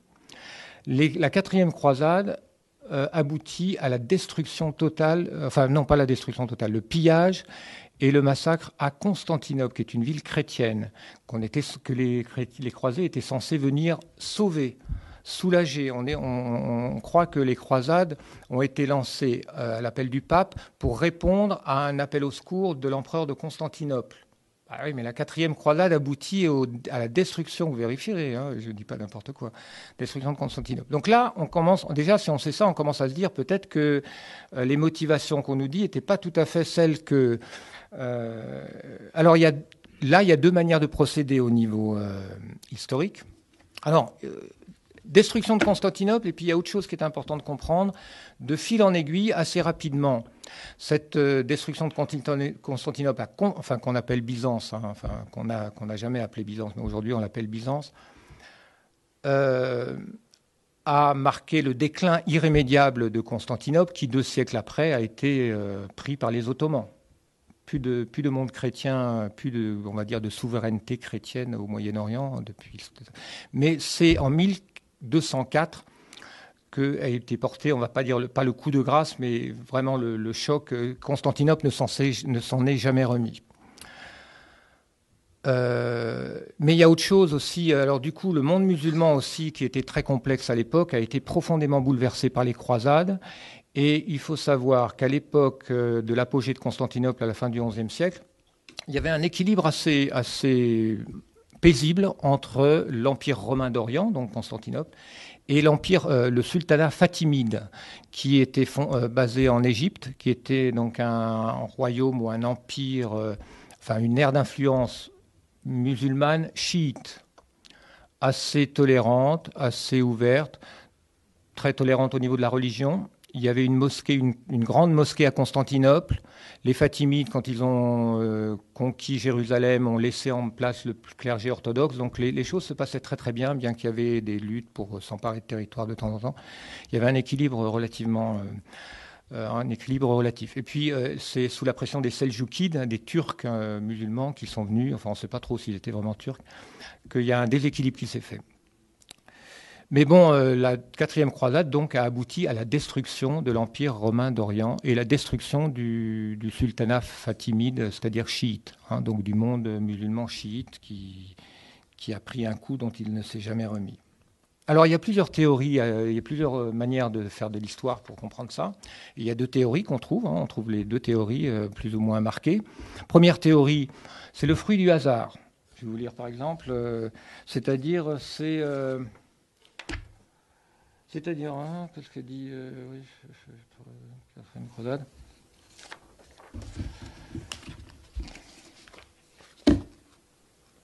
Ces événements sont la conséquence d'incidents imprévisibles ne remettant pas en cause la bonne foi des croisés. Euh, et on trouve chez les historiens un peu consensuels l'idée que finalement les croisés ne voulaient pas vraiment attaquer Constantinople, mais de fil en aiguille, ils se retrouvaient là, pouf, et puis un peu à contre-coeur, ils ont décidé de piller ah mais on trouve ça sérieusement. Et puis deuxième théorie, théorie complotiste, on pourrait dire, c'est-à-dire qu'en fait, l'objectif euh, euh, premier de la quatrième croisade n'était pas du tout, comme il avait été annoncé, de libérer Jérusalem, une nouvelle fois, en passant par l'Égypte, mais l'objectif a été euh, directement de, conquérir Constantinople. Alors tout ça a été un peu compliqué, je n'ai pas le, temps de rentrer dans les détails, mais simplement pour vous montrer qu'on, quand on étudie l'histoire, même jusqu'au Moyen Âge, on s'aperçoit qu'il y a l'histoire euh, consensuelle, mais que c'est un mensonge, hein, c'est un mensonge grossier.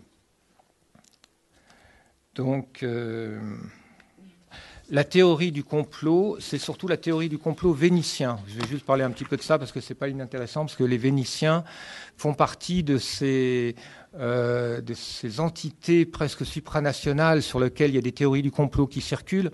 Et euh, si vous l'avez lu un peu, euh, Lyndon Larouche, qui est un peu le maître à penser de Cheminade, vous trouvez sur leur site beaucoup de choses sur les Vénitiens. C'est troublant, ça ne me convainc pas entièrement, mais les Vénitiens, c'est quand même, euh, si vous voulez, le, et puis j'arrêterai sur les croisades pour y revenir éventuellement après, mais je ferai un petit peu une conclusion pour passer à autre chose. ce que s'est-il passé? En fait, les croisés, à l'appel d'Innocent III, qui quelques mois après avoir euh, être élu pape a appelé à une nouvelle croisade. Les croisés se sont réunis, ils ont comment aller là-bas? On a fait appel aux Vénitiens qui étaient des grands euh, constructeurs de, bateaux. Et donc il y a eu un deal. Les Vénitiens ont dit d'accord, on va construire 50 galères euh, et ça vous coûtera, je ne sais plus, 85 000 j'ai le chiffre là, marque d'argent, c'est-à-dire une 30, 30 000, non, 3 000 tonnes d'argent, je ne sais plus très bien, mais enfin bref, c'était un deal hein, qui a été fait comme ça, les Vénitiens. Mais les Vénitiens avaient euh, une idée derrière la tête, et donc ils sont arrangés pour mettre les croisés en situation où les croisés n'ont pas pu payer. Ils n'étaient pas assez, il y avait trop de, on avait construit trop de bateaux, qu'est-ce qu'on fait? Ah, il faut payer.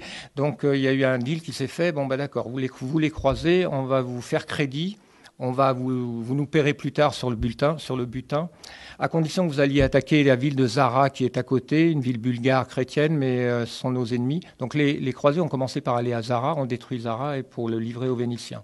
Et puis euh, l'hiver arrivait, les crédits manquaient, le contrat avec les Vénitiens était qu'ils allaient les nourrir. Euh, les Vénitiens devaient conduire les croisés sur leur galère et les nourrir. Hein. Il faut aussi le ravitaillement, ça se fait par bateau, ça demande euh, une certaine logistique. Donc c'était la logistique. Les Vénitiens apportaient la logistique. Euh, puis bon, euh, il y a eu un autre contretemps qui fait que les Vénitiens ont réussi à convaincre les croisés d'aller attaquer Constantinople. Et donc les croisés ont, sont allés attaquer Constantinople. Alors là, on peut faire la distinction entre les croisés de base qui n'étaient pas très d'accord au départ et puis les élites qui, en réalité, on s'en aperçoit assez facilement, euh, n'avaient qu'une idée en tête, c'était le pillage de, Constantinople et, et, l'établissement d'États latins. J'ai pris l'exemple de la quatrième croisade, mais en réalité, on pourrait prendre l'exemple de toutes les croisades, hein, parce que toutes les croisades, c'est pareil, on a aussi deux théories. Pourquoi les croisades ont-elles abouti à la création d'États latins, c'est-à-dire d'États euh, soumis à Rome, enfin liés à Rome? Ce n'était pas le but. Donc pareil, là, on trouve, des, on trouve par exemple chez Thierry Delcourt, euh, qui est un auteur sur les croisades, la première croisade n'avait pas pour but initial la constitution d'États organisés en Terre sainte, à des milliers de kilomètres et des mois de voyage des royaumes chrétiens d'Occident. Il ne s'agissait à l'origine que de délivrer les lieux saints. Ce n'est qu'au cours de l'expédition, au fur et à mesure des victoires franques et lorsque les liens avec l'empereur byzantin se sont distendus, que s'est posée la question du devenir des territoires conquis. Donc vous avez soit vous, soit vous dites tout ça, ça s'est fait un peu par hasard, soit vous êtes un peu plus malin et vous considérez que dès les croisades, on a euh, derrière toute cette mythologie de la chevalerie euh, motivée euh, uniquement par des visions religieuses, on a véritablement déjà un projet. Hein, euh, alors que dans lequel sont impliquées les cités italiennes, là c'est assez compliqué, mais c'est un peu comme aujourd'hui. C'est pour ça que je disais qu'en ce moment on a aussi des tas de projets qui se mettent en branle. Et eh ben c'est pareil à l'époque.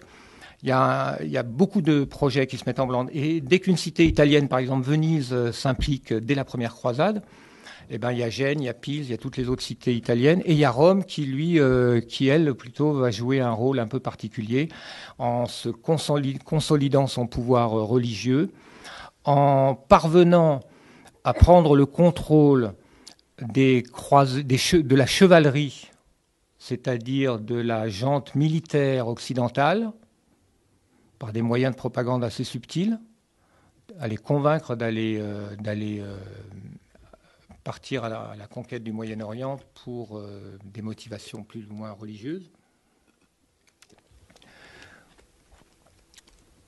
Donc voilà, la période des croisades, on peut en tirer plusieurs leçons. On a dans cette période D'abord, un, nombre considérable de pactes secrets. C'est très compliqué parce qu'il y y a les croisés qui vont parfois s'allier avec des musulmans contre les Byzantins.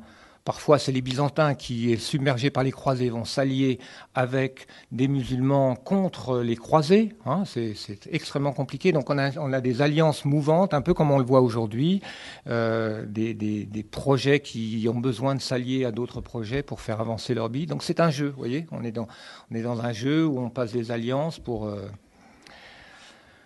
donc, l'importance des des pactes secrets, on va dire, hein, pour pas employer le terme complot, mais c'est un peu la même chose. Deuxième euh, observation qu'on peut faire, c'est l'importance de la propagande, qui finit par devenir la vision historique euh, qui dure, qui perdure. La première euh, chronique des croisades a été écrite, s'appelle la Gesta Francorum, la geste des Francs.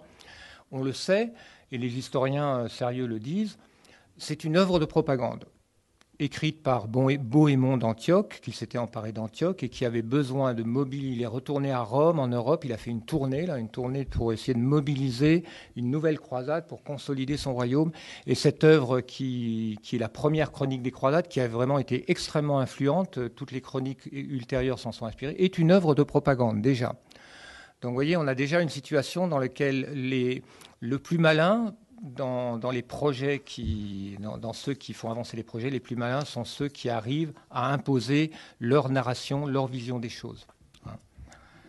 Troisième euh, observation, c'est qu'on a aussi beaucoup de faux prétextes de, guerre, euh, une, euh, instrumentalisation du droit international, on pourrait parler, parce qu'il y a un exemple intéressant qui ressemble beaucoup à la, à la Syrie, à la, la mise en place d'un gouvernement, euh, comment, tu, comment on disait, euh, provisoire ou. Reconnaissance d'un gouvernement rebelle. Oui, oui, oui. Ouais. Des insurgés comme. Euh, voilà. Ou, voilà. Et la délégitimisation du souverain actuel.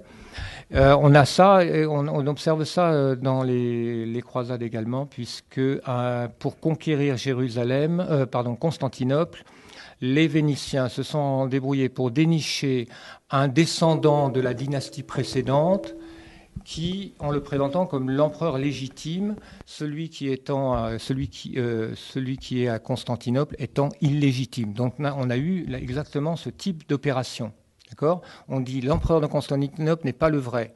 Donc nous, croisés, nous allons rétablir, euh, remettre euh, au pouvoir le vrai empereur. Hein. Donc ça, a fonctionné comme ça. C'est comme ça qu'on a, convaincu euh, la masse des croisés, c'est-à-dire des, hein, soldats, d'accepter de saccager Constantinople. Et ce malheureux empereur qu'on a mis en place, qui était un pantin, on l'a viré au bout d'un an parce qu'il n'arrivait pas à trouver l'argent. Il fallait les croisés, il fallait aussi qu'ils remboursent les Vénitiens entre-temps. Enfin bref.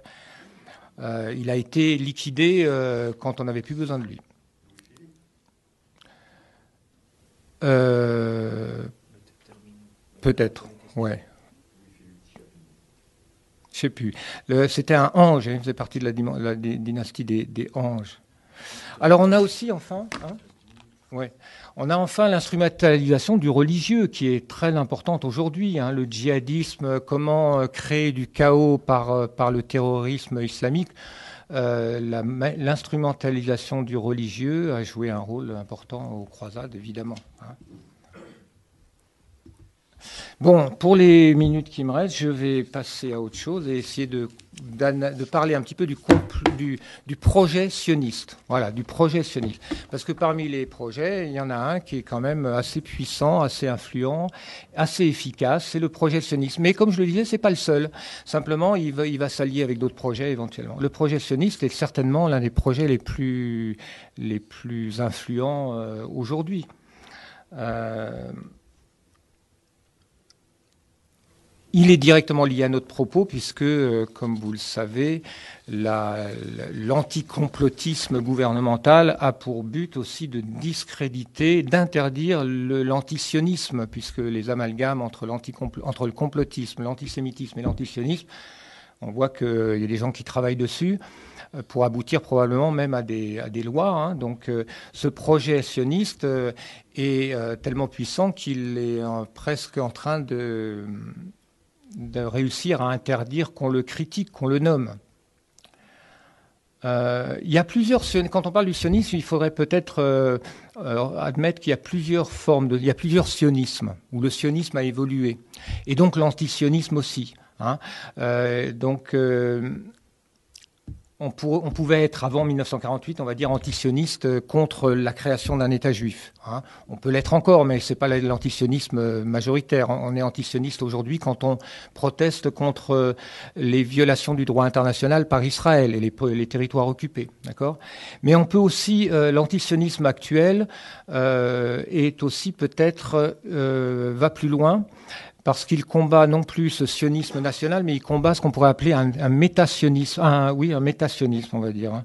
C'est-à-dire un sionisme qui est transnational en réalité et qui se manifeste par euh, une capacité d'Israël euh, d'abord une impunité extraordinaire, hein, donc ce qui exaspère les gens par rapport à Israël, hein, c'est ça, c'est l'impunité incroyable d'Israël qui est capable de violer le droit international et de violer toutes les résolutions de l'ONU avec une totale impunité. Ça c'est exaspérant, c'est insupportable.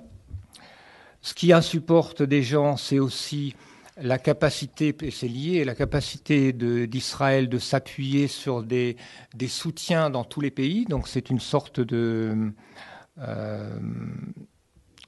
euh, d'organisation euh, à travers euh, un grand nombre de ce qu'on pourrait appeler, ce qu'on appellera des sayanim, hein, des, gens qui ont une loyauté très forte vis-à-vis d'Israël, donc de,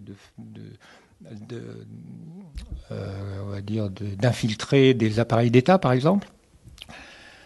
Le sionisme a aussi, euh, comme aspect un peu euh, insupportable, sa capacité à manipuler, je, pense que c'est comme ça qu'il faut le dire, à manipuler la communauté juive. Et moi, je pense de plus en plus, je, m'aperçois qu'il faut bien comprendre que les juifs, la communauté juive, est manipulée. Euh, et profondément et plus que tout, plus que tout autre. C'est une manipulation qui, qui, euh, qui, va, qui fonctionne par la peur de l'antisémitisme, on les terrorise. Euh, par une, un chantage à la loyauté à Israël, on les, on les oblige, enfin on les, on les culpabilise, etc. Donc quand on voit la manière dont la communauté juive est devenue sioniste hein, dans les années 50, 60, 70, on ne peut pas expliquer les choses autrement que par une forme de manipulation très, très puissante. Euh, donc ça, c'est une des forces du projet sioniste, qui n'est pas le projet des Juifs, hein, qui est le projet d'une élite. Les projets ne sont jamais d'autres, ne sont que les, projets qui sont animés par des élites.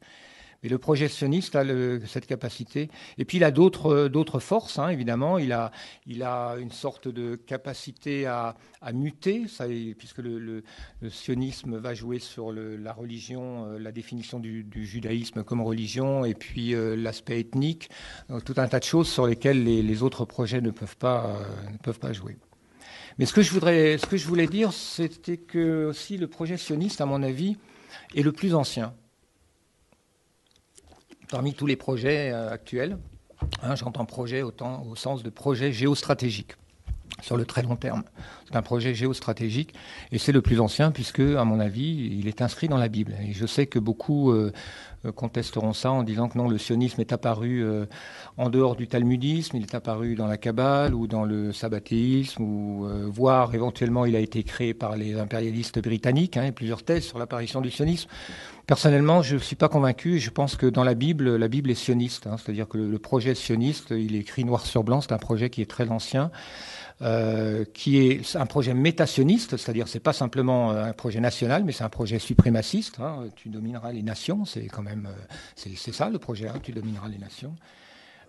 et pour l'illustrer, je voudrais prendre le livre d'Esdras, qui est à mon avis une clé pour comprendre la nature de, ce projet. Il faut peut-être préciser que du point de vue des historiens de la religion, des historiens de la Bible euh, actuelle, enfin disons l'école, on va dire montante, admet que la Bible date à peu près de cette période-là, même si elle reprend des, choses plus anciennes, la construction de ce qu'on appelle l'idéologie deutéronomique, puisque c'est tout, euh, le Pentateuque et les livres des rois et des, enfin des juges des rois et Samuel, tout ça, ça baigne dans une idéologie qui a été construite à l'époque des Zras, voire après. C'est-à-dire euh, la, captivité à Babylone et le retour de Babylone au VIe siècle. Hein. Mais en fait, beaucoup, beaucoup datent de bien après. Hein. Mais bon, on va dire que c'est le, le, noyau, c'est là que se forme ce projet. Hein. Il y a un projet créé par une élite qui est à Babylone, qui se déclare ou se croit probablement les descendants de Judéens et qui, qui décide de, de s'emparer, de conquérir ou de reconquérir la, la Palestine et d'y établir un régime théocratique basé sur la Torah, etc. Bon, voilà. Donc c'est un projet. Euh, et de soumettre les nations, ça aussi, ça fait partie du projet, d'accord? Alors, Esdras, il y a une, leçon intéressante à tirer du livre c'est que euh, quand Esdras revient en Palestine avec sa Torah, il revient aussi avec une, escorte, une armée perse et de l'argent perse. Donc euh, le sionisme a toujours, et ça l'exemple d'Esdras, c'est un peu l'exemple fondateur, a toujours besoin d'un empire pour faire. Donc là, on a, un exemple d'un projet qui va utiliser ou qui va se, s'insérer dans un autre projet pour avancer. D'accord? Donc, euh, les premiers sionistes, si on, définit Esdras comme Esdras, Néhémie, etc., les, premiers sionistes euh, ont exploité, instrumentalisé l'Empire perse. Alors, euh, dans le livre d'Esdras, ça commence par un édit de l'empereur Cyrus qui dit euh, qui mandate donc Esdras pour aller euh, rebâtir le temple et imposer sa loi, et dans l'édit de Cyrus, qui est un faux évidemment, mais qui peut-être reflète une certaine réalité, l'édit de Cyrus, le roi des rois perses, dit Quiconque transgressera cet édit, on arrachera de sa maison une poutre, elle sera dressée et il y sera empalé. Quant à sa maison, on en fera pour se forfaire un bourbier. Donc Esdras revient avec euh, un pouvoir costaud, hein, d'accord, soutenu par l'armée perse. Deuxième leçon d'Esdras, donc ça c'est important hein, pour comprendre le, sionisme, comment le sionisme fonctionne, et c'était un peu le thème de mes articles récents, c'est montrer comment le sionisme manipule d'abord l'Empire britannique et le crée hein, d'une certaine manière, puisque d'Israéli est le créateur de l'Empire britannique, bon, symboliquement on va dire, mais et aujourd'hui comment le sionisme euh, fonctionne à travers l'instrument, enfin en, en, se s'alliant et en prenant les rênes, on va dire, de l'impérialisme britannique, euh, américain, à tel point que l'impérialisme américain, qui n'avait aucun intérêt à devenir, à se rendre haïssable par le monde arabe, est devenu haï de tout le monde arabe. Donc ça, c'était pas la volonté américaine, c'était la, manière dont les sionistes ont réussi à, détourner euh, le, projet euh, américain impérialiste et finalement probablement à le ruiner à long terme. Deuxième leçon, dans le, le livre d'Esdras, j'aurais voulu parler un peu de Kennedy, mais bon, on verra. Non, peut-être une autre fois. Ouais, je vais, finir. Je vais finir là-dessus. Deuxième leçon d'Esdras. Euh, c'est euh, dans ces édits. Quand vous lisez le livre d'Esdras, je vous invite à le faire assez attentivement. Vous verrez, vous remarquerez une chose. Enfin, je vous invite à chercher ça. Vous verrez qu'il y a deux dieux. Il y a le Dieu du ciel, et il y a le Dieu d'Israël. Il y avait. Et c'est très intéressant de voir que quand euh, les édits, les Perses, il y a, quatre édits d'empereurs de, perses qui sont cités dans le livre des As. Euh, encore une fois, ils sont probablement faux, euh, mais ça reflète probablement une situation historique que le pouvoir perse a. c'est la déclaration Balfour, on va dire, hein, une sorte de, truc dans ce genre-là. À chaque fois que l'empereur perse dit d'abord Dieu, le Dieu du ciel, m'a inspiré, d'accord? Pour, en gros, je résume, hein, je paraphrase, il dit euh, Le Dieu du ciel m'a inspiré euh, de vous autoriser euh, à recréer un temple pour votre Dieu Yahvé. Vous verrez, c'est assez. Alors, on, voit que le Dieu Yahvé, le Dieu d'Israël qui réside à, Jérusalem, est identifié au Dieu du ciel. Dieu du ciel, expression que les Perses employaient pour désigner, déligner ou un truc comme ça. Ouais. Hein, le Dieu suprême, quoi, hein, le Dieu du ciel. Parce que toutes les religions euh, étaient monothéistes d'une certaine manière. La notion d'un Dieu suprême était, euh, était évidente, hein, aussi bien en Perse qu'ailleurs. Donc, quand vous lisez le livre d'Esdras, ce que je voulais dire, c'est que vous voyez clairement que pour Esdras et pour l'auteur du livre, Yahvé est le Dieu d'Israël qui réside à Jérusalem. Mais pour l'Empire perse, il est important que lui, il croit que c'est le Dieu du ciel. Donc vous avez un livre où seuls les rois de Perse s'imaginent que Yahvé est le Dieu du ciel. Et vous, voyez assez clairement qu'en réalité, euh, Yahvé, pour les auteurs euh, du livre, c'est le Dieu d'Israël. C'est un Dieu tribal, un Dieu national. Et bon, ça c'est bien connu, mais Hein, en gros, si on résume l'imposture colossale de la Bible, de mon point de vue, c'est avoir réussi à faire passer un Dieu national, tribal, guerrier, comme il en existait dans tous les peuples, pour le Dieu du ciel, c'est-à-dire pour le créateur de l'univers. Et tout le sionisme, à mon avis, toute l'imposture du sionisme, à mon avis, repose là-dessus, et, sa force également, évidemment. Je vais m'arrêter là, même si, si, enfin bon, s'il y a des questions, je reviendrai, je parlerai un peu de Kennedy, mais on verra en fonction de. D'accord.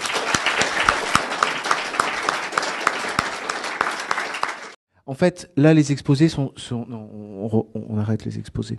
Maintenant, on passe à la phase des questions. D'accord? Voilà. Donc, euh, du coup, c'est moi qui gère les, les gens qui lèvent la main, enfin les questions. Voilà.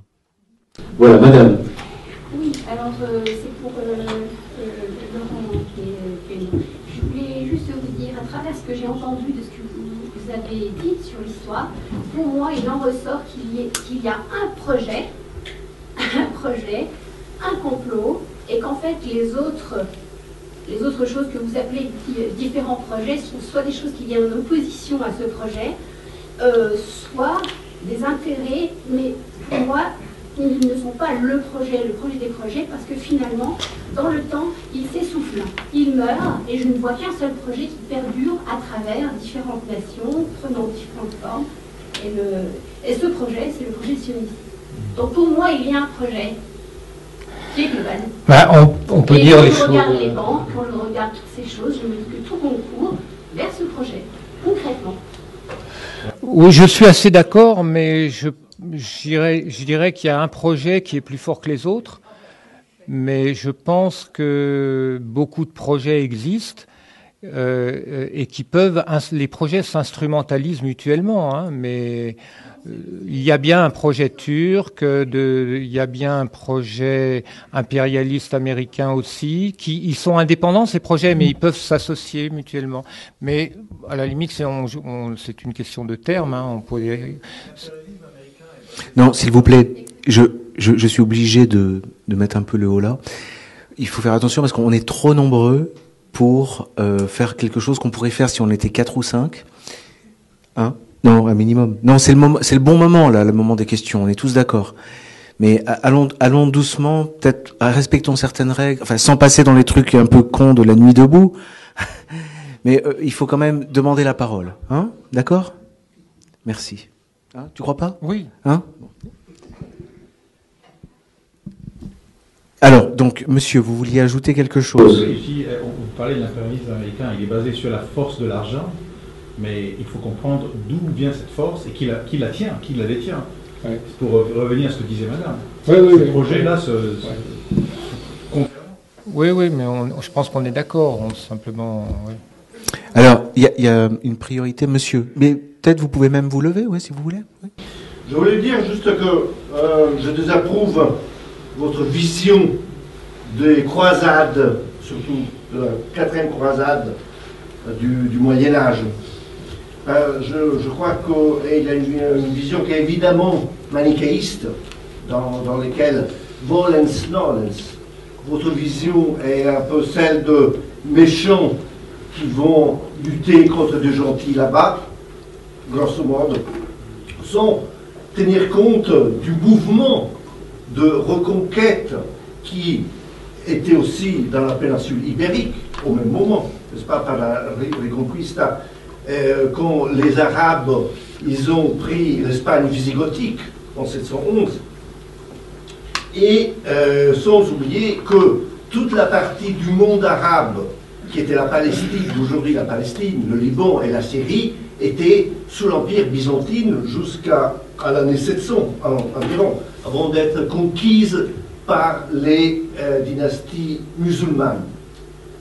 Donc, je, je crois que euh, ce mouvement de reconquête était, a été pendant plusieurs siècles, en quelque sorte, dans l'air du temps.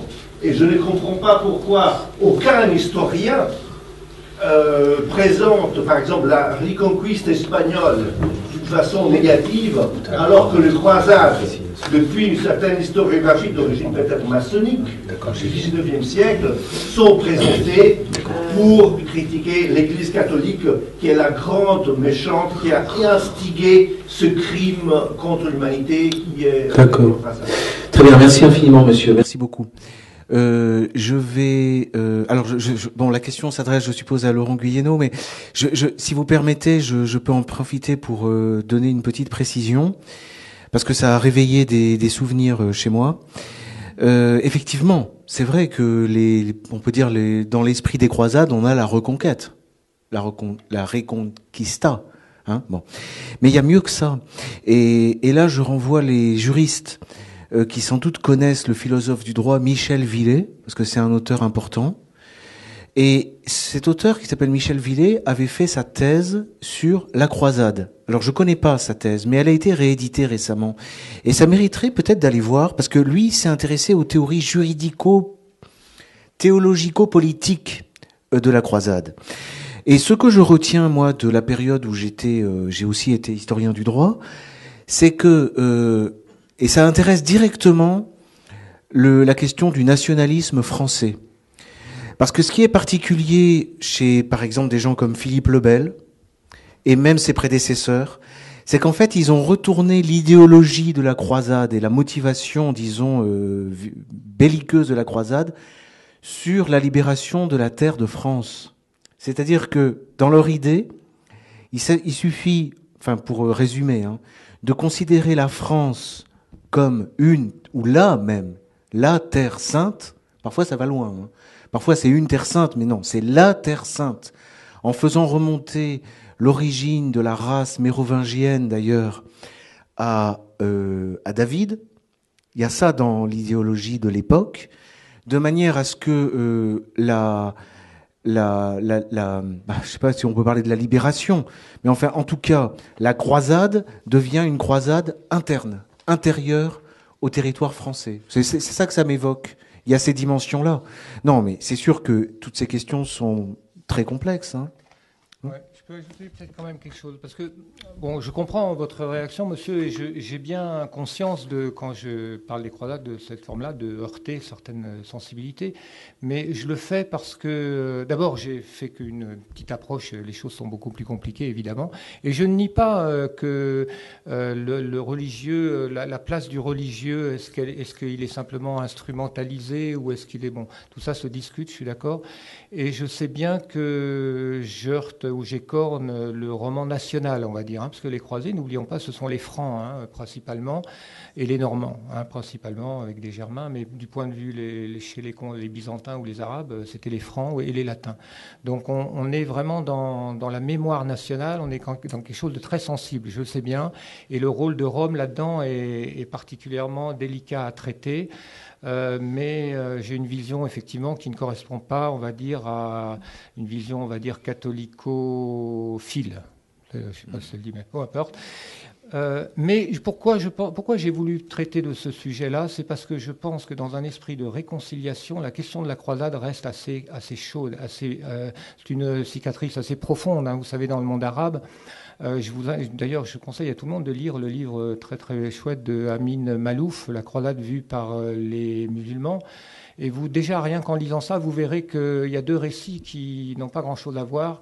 Et il est important de, voir le récit des autres, qui sont, en l'occurrence, pas nécessairement les vaincus, hein, puisque les empires francs ont, pas fait, long feu, mais qui est la vision, une vision de l'histoire qui est très différente de la nôtre. Euh, je pense que dans le, c'est pour ça que j'ai parlé de, je pense qu'il y a actuellement un complot contre l'islam et que euh, partie de la réponse à ça est un regard euh, authentique, sincère, sérieux sur l'histoire passée. Et je ne suis pas spécialement un fan de la repentance, mais je ne suis pas non plus nécessairement hostile à cette notion. Euh, si la repentance, c'est simplement avoir le courage de voir les choses clairement et de reconnaître ce que notre passé euh, lointain, hein, je vous rappelle, c'est il y a mille ans quand même, donc c'est c'est pas de la mémoire au sens la mémoire de mes ancêtres. Hein. Mes ancêtres, ils remontent pas plus de quatre ou cinq générations. On n'est pas là dans un dans la mémoire chaude et vive, on est dans l'histoire mais du coup, on est aussi dans la propagande. Et la réconciliation et la lutte contre le choc des civilisations, puisque les croisades, c'était un choc de civilisation, véritablement, elle passe par un regard sérieux, sincère, euh, humble sur cette période de l'histoire. Moi, je pense que c'est important et nous, en Occident, on n'a peut-être pas bien conscience, mais je pense parce que les croisades, pour nous, c'est du folklore. Hein, c'est comme les cow-boys, les, chevaliers et les cow-boys, c'est hein, quand vous êtes gamin, vous jouez avec C'est pareil. Mais pour, du côté arabe, il y a quelque chose d'un peu plus sérieux. Je crois que la mémoire est différente et il faut réconcilier les, les mémoires. Hein, il faut au moins. Euh, et c'est pour ça qu'il faut euh, avoir le courage quand même de remettre en question le roman national. En France, on a un problème avec le roman national. On a d'autant plus un problème qu'on a deux romans nationaux qui se, qui se disputent. Hein. Vous avez le roman national de la Révolution française et le roman national euh, des cathos royalistes, hein. enfin pour caricaturer un petit peu. Mais bon, on va pas très loin avec ça. Hein. Je pense qu'il faut faudrait quand même euh, prendre un peu de, il me semble. Enfin, moi, c'est ma position. Je suis un peu inquiet de, des crispations autour de, de, ce passé médiéval. Sur, il euh, y, a une juste pour noter, il y, a aussi une, un royaume qui est intéressant, c'est le royaume de Sicile avec euh, Frédéric II. Là aussi, parce que tu parlais des Normands, donc là il y a, des choses qui se passent. Bon, euh, par ailleurs, juste une, deuxième remarque.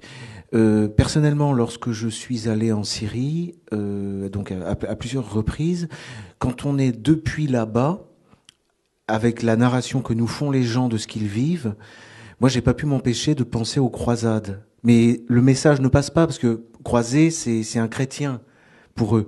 Et c'est vrai que ceux qui viennent ne sont pas des chrétiens. Bon. Mais pourtant, ils sont tous d'accord pour dire que ce sont pas vraiment des musulmans. Et ce sont des gens qui viennent d'Allemagne, de Norvège, de Suède, de France, d'Angleterre, d'Espagne, de partout. Et ça ressemble quand même fortement, ça fait fortement penser aux croisades. N'oubliez pas que George Bush, euh, le lendemain, je crois, du 11 septembre, en sortant de la messe, a parlé du, de la guerre contre la terreur comme une croisade. Je pense que ça a marqué, marqué les esprits euh, euh, arabes. Puis bon, c'est aussi c'est d'actualité parce que même alors du point de vue donc de ceux qu'entre guillemets on appelle des djihadistes, ils dénoncent l'Occident comme l'Occident croisé toujours. Bon.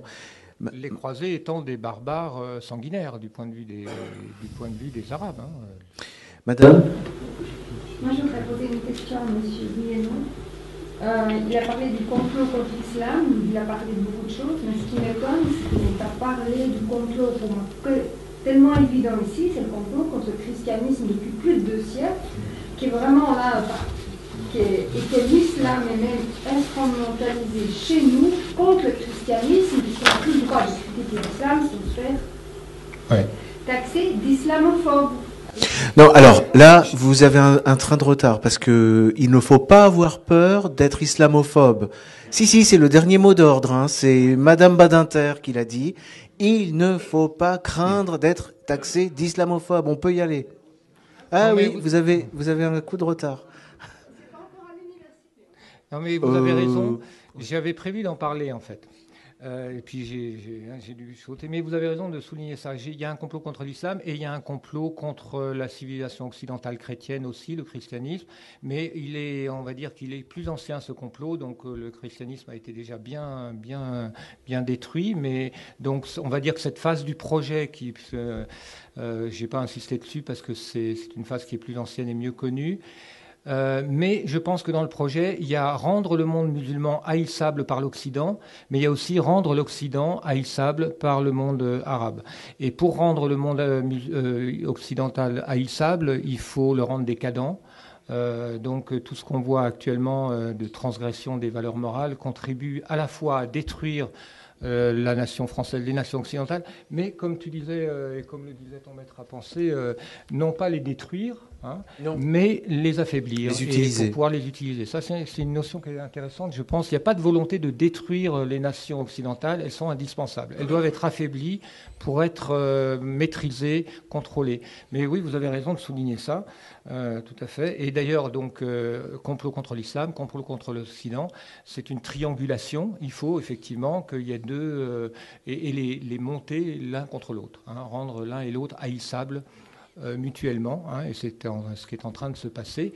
L'Amérique est haïssable, enfin l'Amérique et l'Europe qui est, devenue haïssable en quelques décennies. Hein, ça s'est passé très très vite, et donc, euh, oui, vous avez raison de souligner cet aspect-là. Monsieur. Oui, tout à l'heure, vous avez parlé de, vous avez cité Francis euh, Cousin. Oui, qui parle alors aujourd'hui à Lille. Alors j'ai une de ces expressions qui dit, en fait, pour euh, remettre euh, l'église ou la synagogue au milieu du village, il disait que c'est pas les complots qui font l'histoire, mais c'est l'histoire qui, de temps en temps, pour faire un saut qualitatif, ou pour avancer, ou pour vivre son immanence, a, besoin du, complot, ce qui fait que ça, ça dédramatise un peu la chose. Mais vous, dans, le, dans, vos enfin, dans les prétoires, dans les décisions de justice, c'est à partir de quel, quel, moment vous avez vu cette stigmatisation de, ces gens, de, de discours euh, complotistes ce, dont on parle aujourd'hui, c'est un petit peu sorti à partir de quand? C'est plutôt c'est dans les dix dernières années, les cinq dernières années c'est... J'ai l'impression quand même que enfin, la, cette, cette vague de lutte contre le complotisme, euh, non, elle est récente, hein, elle est très récente. Oui, oui, c'est vraiment tout frais. Hein. Oui. Enfin, il me semble. Hein. Il me semble. Il me semble. Hein. Oui. Euh, pour l'instant, on n'a pas, euh, on n'a pas, par exemple, vous avez des lois pour euh, euh punir l'apologie de terrorisme, pour, pour l'apologie ou, ou, pour euh, tout ce qui concerne l'incitation à la haine raciale, etc. Bon, pour l'instant, dans le droit de la presse, vous n'avez rien qui sanctionne euh, et qui est appelé de, de, de, théorie complotiste. Quoi. Enfin, ils, ils emploieront sans doute une périphrase un peu complexe pour désigner ça, mais mais je pense que, enfin, je sais pas, ça rentre dans le cadre de de la lutte, à mon avis, de la lutte contre l'antisémitisme, ça clairement. Hein. Parce que, en fait, ce qu'on veut dénoncer derrière le complotisme, c'est l'idée qu'on accuse euh, les, les, Israël, Israël, même l'État d'Israël, de manipuler les médias, y compris en France, et d'être et d'avoir une, une emprise sur le gouvernement et sur l'information français et sur l'information en France. Parce que L'antisémitisme n'est pas dans la loi. Bon, le complotisme n'a pas besoin d'être dans la loi non plus. Mais voilà. Monsieur? Oui, alors moi je voulais euh, faire un lien avec euh, ce que disait Madame tout à l'heure, qu'on se demande si euh, le plan, qui peut être un seul et unique plan, ce ne serait pas justement, comme on a laissé sous-entendre que vous avez rebondi sur Madame, ce serait en fait la destruction des religions en tant que ce qui s'est passé euh, au siècle dernier pour le christianisme, avec euh, les, francs-maçons qui sont venus, euh, éclater l'ordre chrétien et, et, un peu faire un lachisme de la religion catholique. Et une fois que la religion catholique, ce qui est actuellement, je pense, au niveau, dans le monde, il n'y a plus, enfin, au niveau de l'Europe, la religion catholique existe malheureusement très plus, enfin très peu elle est beaucoup amoindrie et beaucoup, euh, et beaucoup moins forte qu'elle a été au siècle passé. Et quand on regarde un petit peu l'histoire, et on, peut faire un lien aussi avec, euh, avec Pierre Hidard, qu'on aura peut-être l'occasion de voir ici, euh, peut-être on peut se poser la question qu'à l'heure actuelle, la destruction, après avoir attaqué le catholicisme et attaqué l'islam, qui elle aussi a des valeurs qui, sont, qui peuvent être, l'islam comme le catholicisme, peuvent être des remparts à, une gouvernance mondiale. Et en fin de compte, euh, on peut regarder les, œuvres de science-fiction, de, fiction euh, qui ne parlent même pas la science-fiction, qui est la, on appelle ça l'anticipation. On peut se dire que si on veut cet ordre, un seul unique ordre mondial avec un gouvernement mondial comme l'Union européenne, peut-être plus tard avec euh, un biais de l'ONU, de l'OTAN et tous les grands organismes mondiaux, d'avoir un seul gouvernement et un président euh, de tous les États. Mais s'il y a des religions qui, permettent de cloisonner ces choses-là, il faut les détruire avant qu'il y ait cette chose qui tu veux créer Oui, vas-y. D'accord. Moi, je vois deux, questions dans votre, enfin deux, deux, aspects. D'abord, euh, détruire les religions, oui et non, parce que ça dépend ce qu'on entend par religion. Oui, oui. Non, non, mais je, comprends bien, mais ça dépend ce qu'on entend, parce que. Ah, hein. C'est à cause de. Ah ouais. Euh, parce que si vous regardez par exemple le, christianisme américain, il est très utile au sionisme, il n'est pas question de le détruire, il est fondamental, le christianisme évangélique américain, les Christians for Israel. Donc la question, le, but, je pense pas, de détruire les religions, mais comme les nations, ne pas les détruire, mais les instrumentaliser, les rendre serviles. Euh, rien n'est plus manipulable que l'esprit religieux. Donc l'esprit religieux sera toujours euh, l'enjeu de manipulation. Euh, que ce soit la religion euh, chrétienne ou même le transhumanisme, on peut imaginer. D'accord? Donc ça, c'est une première, euh, première chose. dans une certaine mesure, le christianisme et l'islam ne sont-ils pas des créations du judaïsme? Hein La question se pose, certains se la posent. Donc, est-ce que quelque part, il n'y a pas, si on remonte un peu plus loin dans, ce projet, ça ne fait pas partie du projet? C'est pas, pas impossible. Hein. Mais l'islam radical, djihadiste, est très utile au sionisme, donc il ne faut pas le détruire. Ce qu'il faut, c'est détruire effectivement l'islam saint civilisationnel. Et d'ailleurs, je fais remarquer que si le but de la guerre contre le terrorisme était de lutter contre le djihadisme ou l'islamisme radical, euh, eh bien, on ferait appel à des érudits, euh, des, gens, des érudits de l'islam pour euh, lutter. Ça serait la seule. Or, qui nous donne-t-on comme spécialiste de l'islam aujourd'hui? Soit des chalgoumis, soit des islamologues islamophobes, comme il faut les appeler, comme Keppel ou comme l'était déjà Bernard Lewis. Donc il y a une volonté de détruire effectivement l'islam civilisationnel. Mais ça ne veut pas dire que les religions ne peuvent pas être utiles en tant qu'instrument de manipulation. Je, peux ajouter quelque chose euh, sur ce point, parce que euh, la morale chrétienne, Enfin, j'avais fait une autre conférence sur le droit international. L'ancien droit international, l'ancien droit de la guerre, qui reposait sur, euh, disons, une certaine chevalerie d'ailleurs, un esprit chevaleresque, c'est-à-dire on, ne, se bat pas contre les civils, on ne se bat qu'entre militaires. Bon, il était fondé sur la, le sur la, c'était du le christianisme le socle de ce droit international. Bon, et ce que j'observe, c'est que euh, on, le, le, ce qu'on peut appeler entre guillemets le nouvel ordre mondial, enfin ce, parce que moi je pense que c'est pas un projet futur, c'est le présent c'est-à-dire cette espèce de subversion généralisée, ce terrorisme qui se répand dans le monde entier, ces, ces bombardements de tapis de bombes, enfin, tout ça a besoin de la morale chrétienne toujours. Et simplement, elle est manipulée. Par exemple, on nous fait pleurer sur le crime contre l'humanité. Qui ne pleurera pas sur le crime contre l'humanité? Donc, mais, c'est un concept qui était au cœur du droit international ancien. C'est-à-dire qu'il était bien convenu que l'on ne touche pas aux populations civiles. On ne les, on déporte pas, on ne les extermine pas, on les massacre pas. voyez? Mais dès lors que vous avez une manipulation, et là c'est un complot, qui soulève les populations contre leur gouvernement, parce que c'est ça qui se passe, en leur expliquant que leur gouvernement c'est le diable, on soulève les populations, et dès lors que le gouvernement, bah, du coup, est obligé effectivement de les déplacer, alors on, fait de la surenchère, on la cru, vous voyez? Donc effectivement, euh, j'ai du mal à penser. enfin, en tout cas, parlons du présent, parce que je crois que le nouvel ordre mondial, il est présent et il a besoin effectivement encore d'États fantoches et de religions qui puissent être, comme le disait, euh, je crois que c'est, ben Marx, l'opium du peuple. Il en a besoin. Euh, deuxième remarque, c'est, c'est dans le protocole des sages de Sion qu'on a les deux stades. C'est-à-dire qu'on a la première phase d'infiltration clandestine et de manipulation, et ensuite l'ultime phase où il y aura le roi du monde qui se montrera sur son trône. Bon, à mon avis, c'est un petit peu de l'enfumage, ça, parce que euh, du coup, on croit que euh, c'est à venir, et on fait moins, on est dans une perspective d'emblée eschatologique, enfin, de fin des temps, quoi. Enfin, pour moi, ça fait partie d'une sorte de, de, de piège euh, pour, euh, enfin, je peux pas aller plus loin, mais c'est voilà. Euh, si je puis me permettre, excusez-moi, je suis désolé. la dame qui a posé une question tout à l'heure me demandait, nous demandait à quand remonter cette histoire de complot et de lutte contre le complotisme. alors, il y aurait des recherches à mener, mais je crois que les, les présentes idées de, de complot remontent à la Révolution française. Et la lutte entre en fait quand même complotistes et anticomplotistes, elle pourrait être datée, en tout cas ça, ça, plairait beaucoup à Taguieff. Euh, c'est le entre l'abbé Baruel qui disait que la Révolution française était tout simplement le fruit d'une conspiration des francs-maçons et des jésuites, hein, ou des Illuminati.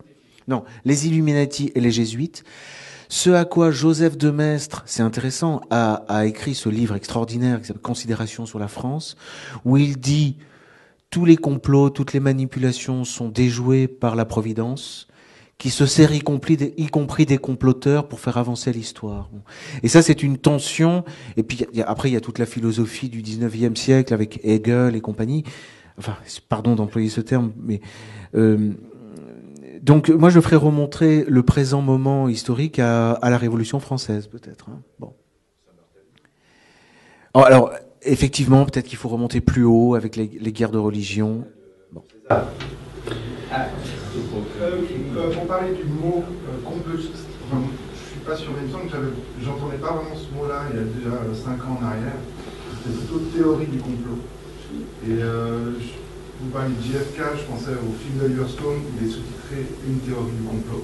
Et à l'époque, quand il est sorti, ça a choqué personne. En fait, on parlait de théorie du complot, après on parlait d'adeptes de la théorie du complot. Aujourd'hui, c'est des complotistes. Et je sais pas, il me semble que j'ai remarqué ça, je suis pas sûr que ce soit vrai. Et est-ce qu'il y aura une, une raison peut-être juridique à cela? J'en sais rien, pour peut-être un jour criminaliser le crime de complot. Question juridique. Non. non. Tu veux en profiter Vas-y. Ah. c'est une perche, une perche tendue. Pour parler de Kennedy, oui, je parlerai si vous, si, si, si vous voulez, on va peut-être. Non, mais sans, sans, partir. Non, ouais, ouais. C'est par rapport non, à la référence pas, au complot. Ouais. Euh, bah, oui, allez, je, je, fais un petit. Euh, pour rebondir sur Kennedy, euh, parce que c'est vrai que la Révolution française, mais Kennedy a aussi été une étape majeure pour le développement, euh, on va dire, des, des, du, du, conspirationnisme, qui effectivement a changé de nom, euh, le film d'Oliver Stone. C'est vrai que Kennedy reste un cas d'école quand même, euh, étonnant pour, à, à beaucoup de, pour beaucoup de raisons. Euh, bon, il y aura peut-être un article sur ER euh, prochainement sur, euh, pour, à l'occasion de l'anniversaire de la mort de Robert Kennedy. Parce que une, j'étais parti là-dessus d'ailleurs en introduction. Il faut arriver à relier un peu tout ça pour donner du sens. Et c'est pour ça que la vision géostratégique, la, vision des projets à long terme, il faut essayer d'inscrire tous ces, tous ces assassinats politiques sous fausse bannière, tous ces actes terroristes. Il faut ré, ré, réussir à les rattacher à un projet. Et euh, pour, empêcher les gens de faire ça, euh, l'anticomplotisme euh, s'attache à euh, ne pas faire de lien. Et sur Kennedy, il y a un truc qui est très très frappant, c'est qu'on fait très rarement le lien entre l'assassinat de John Kennedy et l'assassinat de Robert Kennedy. Et à mon avis, c'est la clé dans le lien entre les deux, tout devient clair.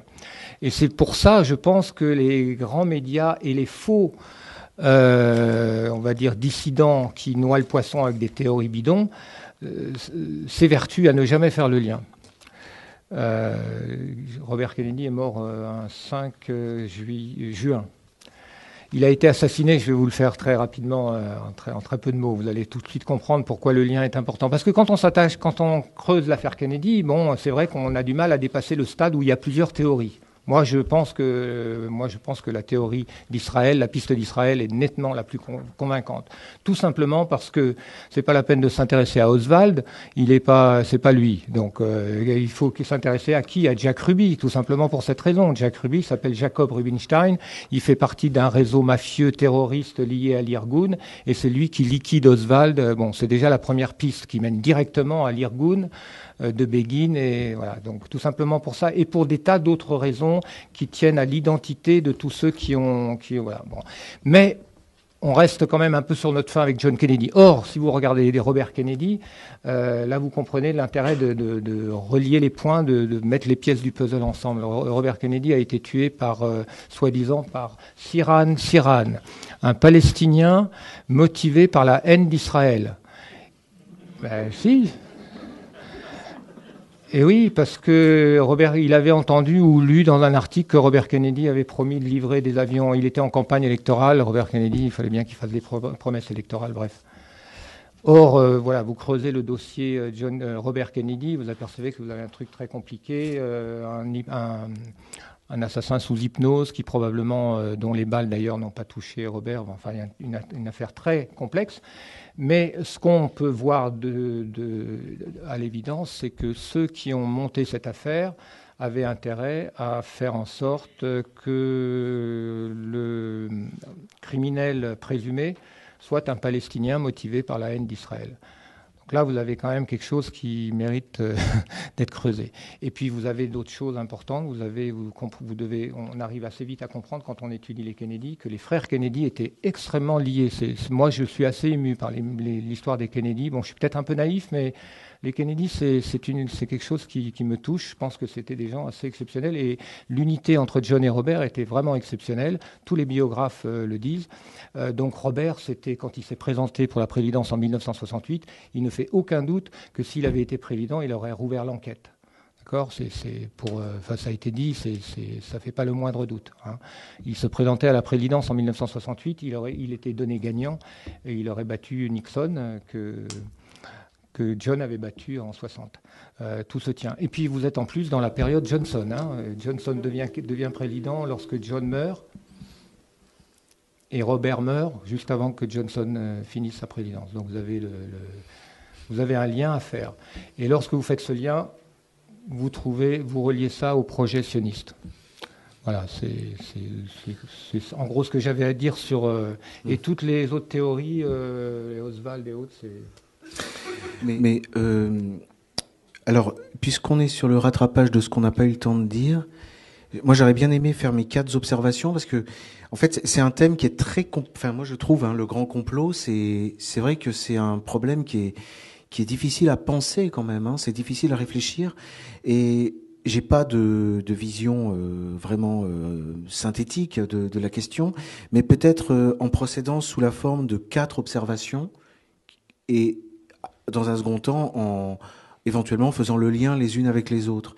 D'abord, la première observation que je pourrais faire, c'est elle est elle est disons de d'histoire, d'histoire du droit et de philosophie du droit. Et d'ailleurs, elle rejoint un petit, elle rejoint un petit peu les, travaux de Francis Cousin. Et puis, c'est en fait l'anthropologie, le, plan de l'anthropologie politique.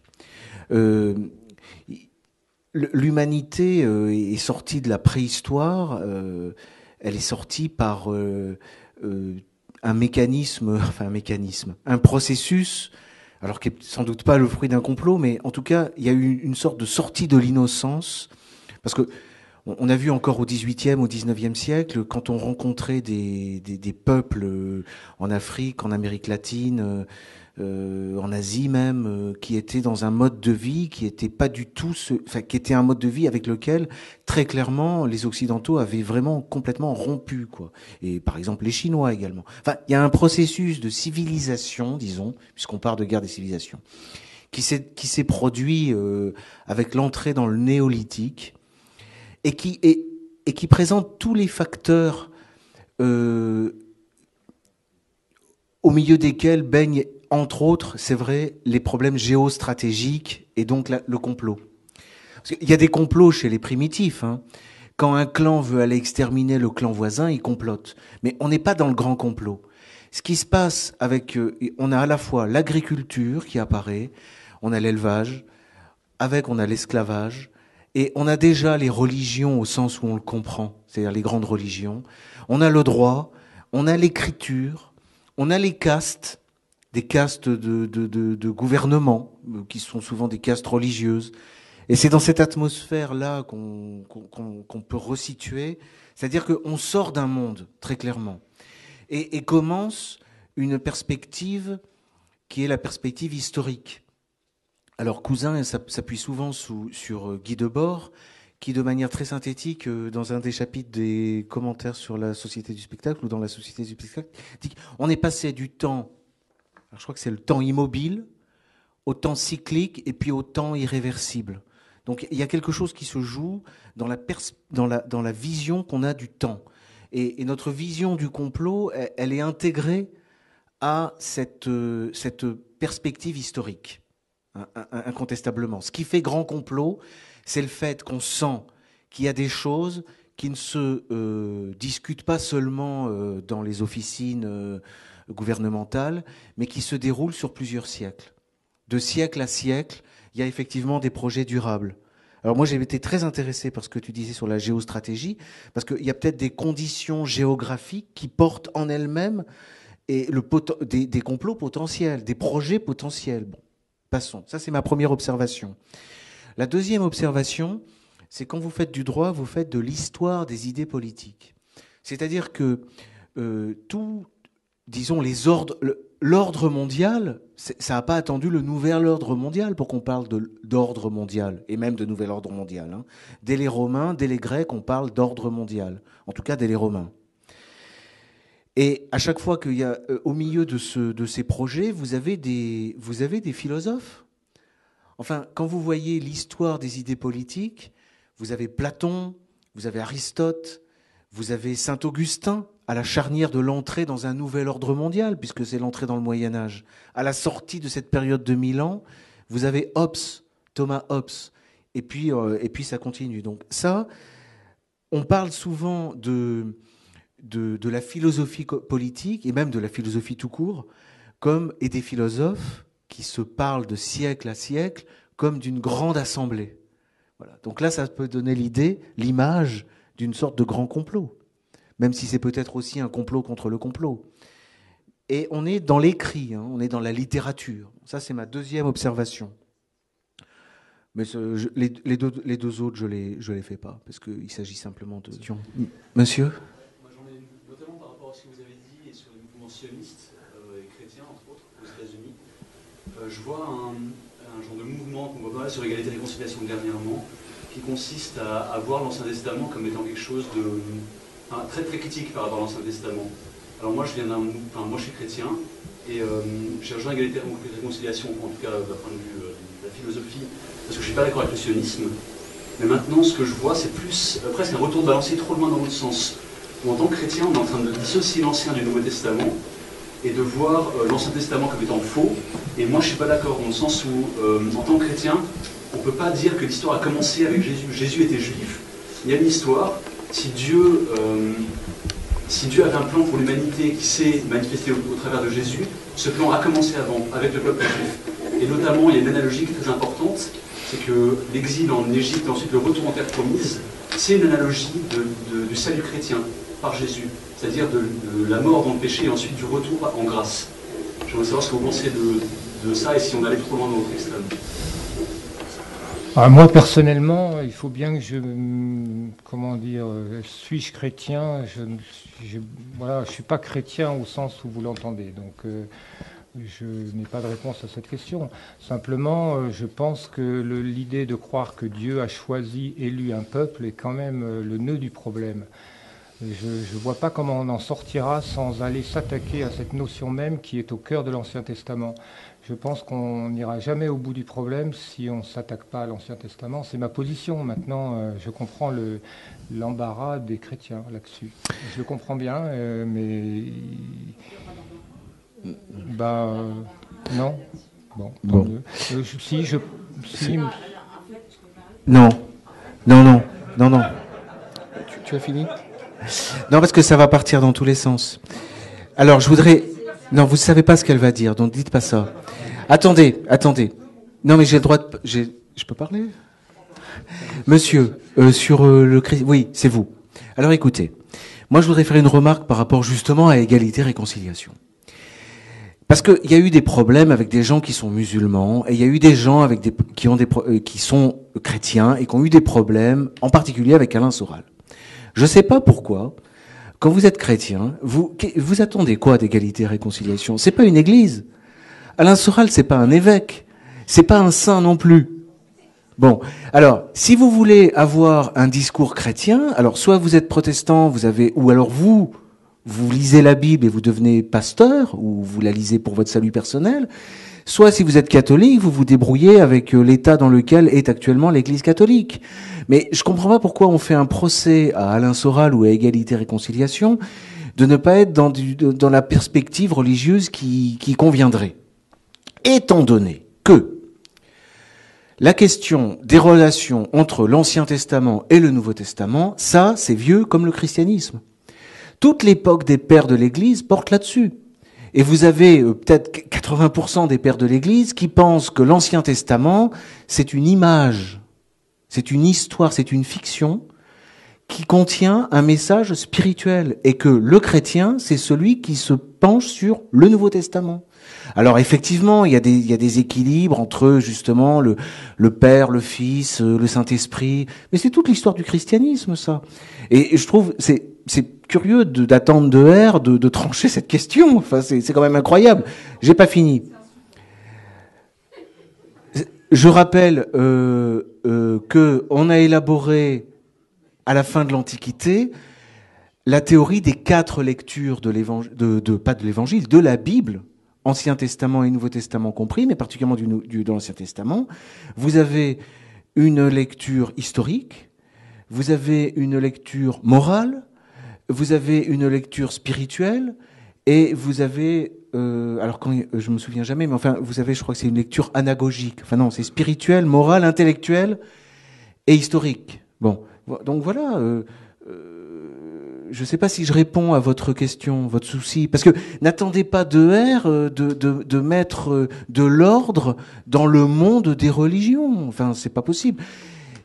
Et, et, et, moi, personnellement, en tant que, que juriste, j'allais dire en tant que chrétien, mais en tant que juriste et en tant que juriste catholique, enfin non, je suis pas juriste catholique, mais je sais qu'un catholique déjà, il, n'a qu'un devoir, c'est de la fermer. C'est le prêtre qui parle, sous l'autorité de l'évêque, lui-même sous l'autorité du pape. Donc les choses sont réglées. Toute prise de parole est un signe d'orgueil. Donc déjà, un catholique, il peut difficilement, s'il est laïque, et même si parfois il est clair, parler au nom du christianisme. C'est l'organisation romaine. Donc euh, avec ça, je sais pas trop, euh, je sais pas si je réponds un peu à votre question, mais hein? Oui, bien sûr.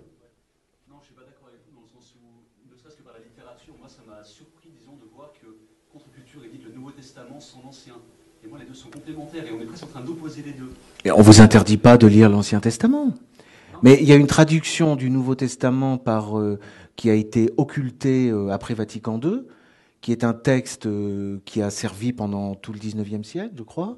Bon, d'ailleurs, je ne sais pas si c'est la la traduction de Augustin Calmet. De non, comment?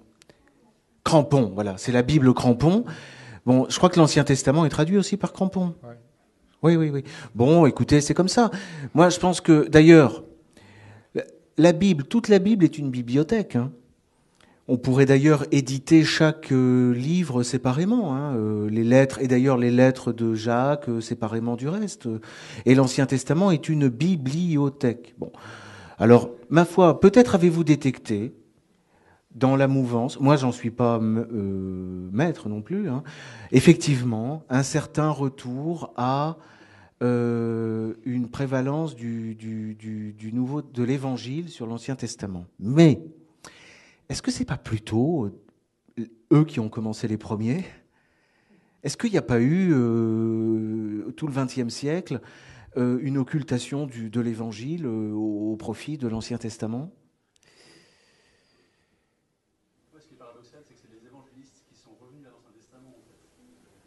Ah mais c'est pas paradoxal du tout ça. Dès la Réforme, on, on revient à l'Ancien Testament. Ce qui fait la Réforme, c'est le retour à l'Ancien Testament. Par esprit critique de l'Église catholique, pour laquelle, de toute façon, vous n'avez pas à ouvrir ce livre. Comme je vous disais tout à l'heure, vous n'avez qu'un droit, c'est de la fermer. Et de prier et, et, de, et de vous confesser. Voilà. Vous allez vous confesser, vous allez à la messe, et vous faites votre devoir de chrétien dans le monde dans le monde. Parce que sinon. Euh... Non, mais vous avez. Alors, alors attendez. Non, mais je, je... après, on, on a... alors il y, y, a une chose sur la dimension religieuse dont je voulais parler, j'ai pas pu. Mais c'est un concept intéressant parce que il vient. Ouais, ouais, j'ai vu. Il vient d'un, autre de mes maîtres, qui était d'ailleurs le maître de Alvaro Dors. C'est Carl Schmitt. Carl Schmitt était un juriste, était, un juriste catholique. Hein bon, et c'est lui d'ailleurs qui disait attention, laïque, ne vous mêlez pas de théologie parce que les théologiens pourront toujours vous couper l'herbe sous les pieds, pourront toujours vous reprendre. Et c'était le triste destin de Juan Donoso Cortés, le catholique espagnol, qui s'est fait moucher. Non mais vous pouvez baisser votre bras, madame, je vous donnerai pas la parole. Qui s'est fait moucher par le plus petit prêtre français venu parce qu'il était pas, il était laïque, donc il fallait qu'il la ferme. Donc Carl Schmitt a dit ça. Carl Schmitt disait c'est pas la peine de faire de la théologie quand on est juriste on, on, viendra nous, on viendra nous reprendre. Bon. Et, mais Carl Schmitt avait sorti un concept intéressant à propos justement du prince du mal, enfin du diable, quoi, et de la fin des temps, à propos de l'antéchrist. Il avait dit il y a un concept chrétien Madame, s'il vous plaît. Attention, s'il vous plaît, écoutez.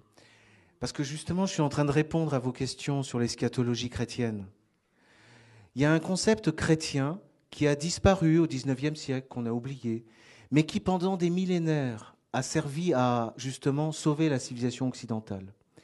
Et ce concept, il est tiré de la lettre de Saint Paul aux Thessaloniciens, la deuxième.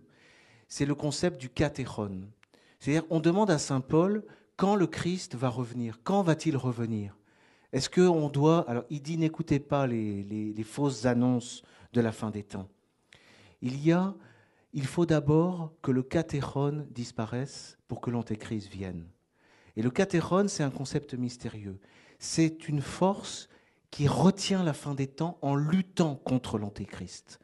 Tant que le catéron est présent, tant que quelqu'un, un empire par exemple, on a beaucoup cru penser que le catéron c'était l'empire romain.